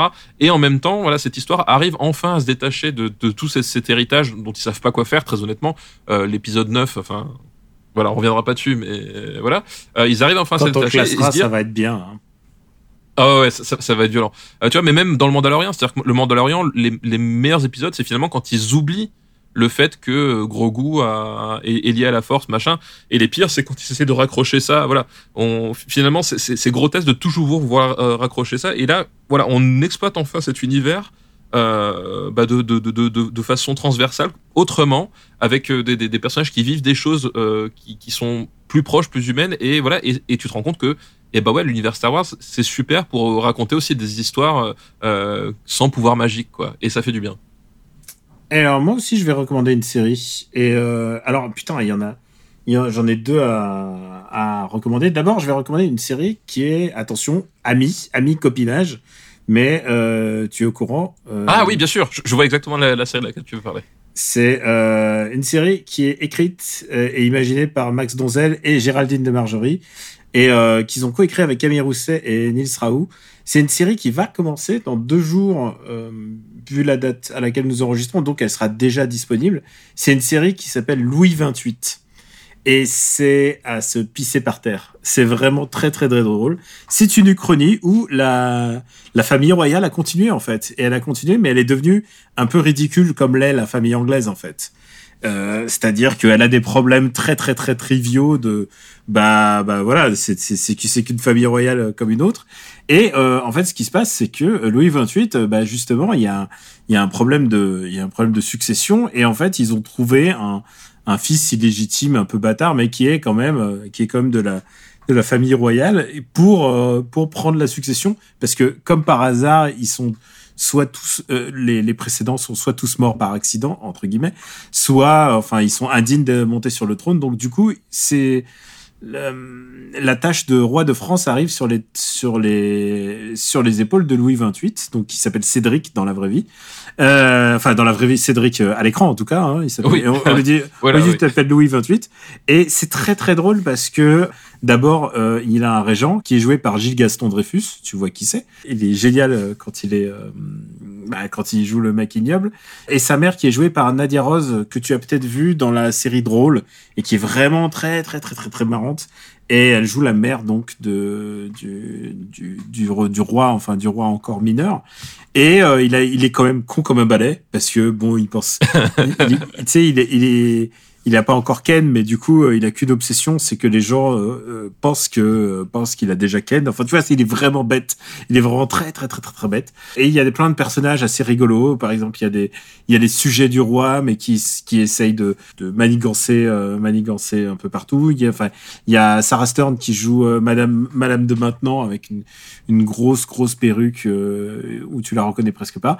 Et c'est vraiment très très très marrant. Il y a, il y a une blague, je me permets de te spoiler. À un moment, il, il parle d'une action terroriste faite par un groupuscule. Alors, on est dans le futur, hein, on est en on est dans 2000 euh, en 2028. Enfin, tu vois quelque chose. On est on est un- dans des approches très très proches futur, mais une uchronie quoi. Et euh, Mais un futur quand même, voilà. Ouais, un futur quand même. Et enfin tout, mais très très proche. Et là, euh, et là, il parle d'un groupe terroriste qui a qui a foutu le feu à un bâtiment, enfin tout ça, et fait. Et, et là, le, le, le speaker à la télé, il fait euh, un groupuscule, un groupuscule qui s'appelle la gauche. Et là, quand tu me quand tu me fais une blague comme ça, moi j'étais j'étais à terre, j'étais à terre. Votre groupuscule, euh, un groupuscule qui s'appelle la gauche. Putain, quand j'ai quand j'ai entendu ça, j'ai fait ok, c'est bon. I'm in, I'm all in. Voilà, c'est très très drôle. J'ai adoré cette série. Et puis, euh, je peux pas ne pas, puisqu'on est euh, puisqu'on est dans un vrai bon moment de, de série, il y a une série sur Netflix en ce moment. Je sais pas si tu as vu. Et, euh, et j'essaie de retrouver. Elle s'appelle, elle s'appelle en anglais, elle s'appelle Represent, et elle s'appelle En place en français. Pas Et du tout. te- Tu l'as Ah oui, Et c'est une série avec je Jean. je l'ai pas vu, je l'ai pas vu, mais je l'ai mis de côté. J'ai Bah, de c'est une série avec Jean-Pascal Zadi, Eric Judor, et il y a Benoît Poulvord qui joue le maire, euh, le maire dégueulasse, évidemment. Et Jean-Pascal Zadi, putain, il, il a vraiment une super vista en ce moment, parce qu'il a quand même fait euh, Tout simplement Noir, qui était un des films les plus drôles de l'année dernière. Et là, c'est une, une comédie où il fait, euh, il, mène une campagne présidentielle, en fait. Il, euh, et il est très très drôle, et c'est très marrant, et il y a vraiment plein d'esprit. Eric Judor est capable de faire plein de choses. Enfin, je veux dire, on, on sous-estime le on sous-estime pas sa capacité comique, mais on sous-estime ses capacités d'acting. Et il est vraiment très bon parce qu'il est un peu le conseiller. Moi, moi, j'adore. Enfin, Eric Judor, euh, quand je l'ai vu, bah, justement dans les dans les mains de de, de Monsieur Oiseau et quand je l'ai vu dans, dans Platane, j'ai compris qu'effectivement le, le type avait quand même un, un potentiel assez assez fou, quoi. Hmm. Donc ça dure que six épisodes, ça passe à toute vitesse. Mais alors c'est très très drôle. Et ça fait plaisir que voir que Netflix euh, bah, fait un peu des trucs un peu audacieux, quoi. C'est-à-dire qu'ils tentent des, des, des, des, des séries un peu comme ça. Et bon, on voit que euh, c'est pas, c'est pas des sous perdus pour l'instant. Tu vois ce que je veux dire? Bah, euh, déjà dès Marseille, on voyait que quand même il y avait une certaine ambition chez, chez Netflix. Hein, quoi. Non, mais là, c'est clairement, c'est un vrai, c'est un vrai, c'est un vrai euh, sujet très très drôle et c'est très grinçant. hein. Il y a des vannes euh, qui sont très très borderline. Euh, J'adore, il y a une euh, il y a une Sandrine Rousseau locale qui s'appelle, je sais plus comment son, son prénom, mais son nom de famille c'est Douanier. Et rien que ce détail, ça me fait ça me fait rire. c'est vraiment à ce niveau-là. Et genre, c'est vraiment la, la copie conforme, quoi. Donc, euh, je te recommande vraiment, vraiment, si, si t'as le temps, et c'est pas très long en plus. Euh, Ouais, tiens à je sais, préciser- mais je l'ai- tiens à préciser, euh, l'autre, euh, Louis 28 est disponible sur le site internet, enfin, c'est sur France TV, France TV, et c'est 10 épisodes. Mais c'est des épisodes de 20, 25 minutes. Mais j'ai- moi, j'a- j'avais mis de côté. C'est juste que voilà, en ce moment, on est, on est, on était en train de, enfin, on est en train de, on est en- au milieu d'une autre série, donc du coup, on va, on, on la met à la suite, euh, mais j'avais repéré. Alors, euh, bah voilà, c'est tout pour aujourd'hui. Et ben, c'est tout pour aujourd'hui. Parfait. Alors, merci encore de nous avoir écoutés. Euh, C'était Super Ciné Battle, c'était l'épisode euh, 187. Nous allons aller jusqu'à l'épisode, on a dit 190 au moins, je pense, euh, pour ouais, les ça. ouais. voilà. Est-ce que on se arrêtera au 104 euh, On a dit qu'on s'arrêtait au 104 189, je crois. Et on change de décennie au, 4 au 90 Je sais plus ce qu'on avait décidé. C'est ça. Oui, je crois que ça doit Bon, de toute façon, au pire des cas, euh, les promesses n'engagent que ceux qui y croient. Voilà. C'est vrai. Et moi, j'y crois. j'y crois. J'y crois à fond. Euh, pour nous envoyer des listes, c'est facile, c'est supercinébattle@gmail.com. N'hésitez pas, euh, on a fait un peu le tour de, de quelques films d'horreur. C'était ton désir parce que tu avais l'impression d'avoir été floué et je t'ai entendu. Et tu sais quoi? Il y a quelqu'un qui m'a envoyé une liste euh, juste après, juste après l'épisode en disant mais de toute manière, Daniel, il va choisir. On sait comment ça se passe. Tu sais, il, il pense, il pense décoter nos algorithmes. Je dis des noms de comédies que tu vas jamais voir et voilà. Et il pense que c'est. Et là, voilà, tu t'es en même engagé à en voir une. Donc euh, voilà, c'est c'est dire. Oui, oui, je- ouais. Non, mais c'est un épisode parfait. Il y a eu, du film d'horreur, euh, il y a eu du film coréen, et voilà. Et je me suis engagé à voir un film avec Franck Dubosc. Enfin, je veux dire, en termes de, de, rebondissement et de, grand 8 émotionnel, voilà, on, a tout eu. On a tout eu.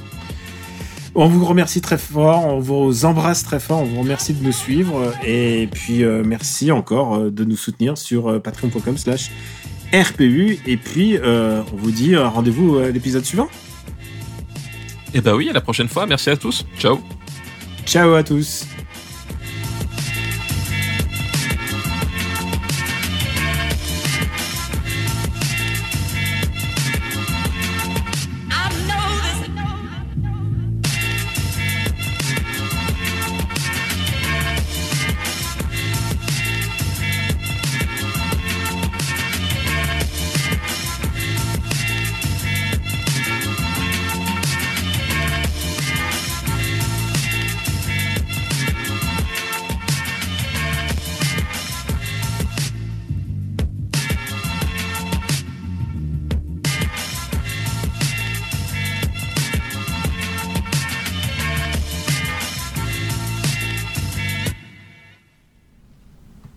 Attends, je vais le refaire.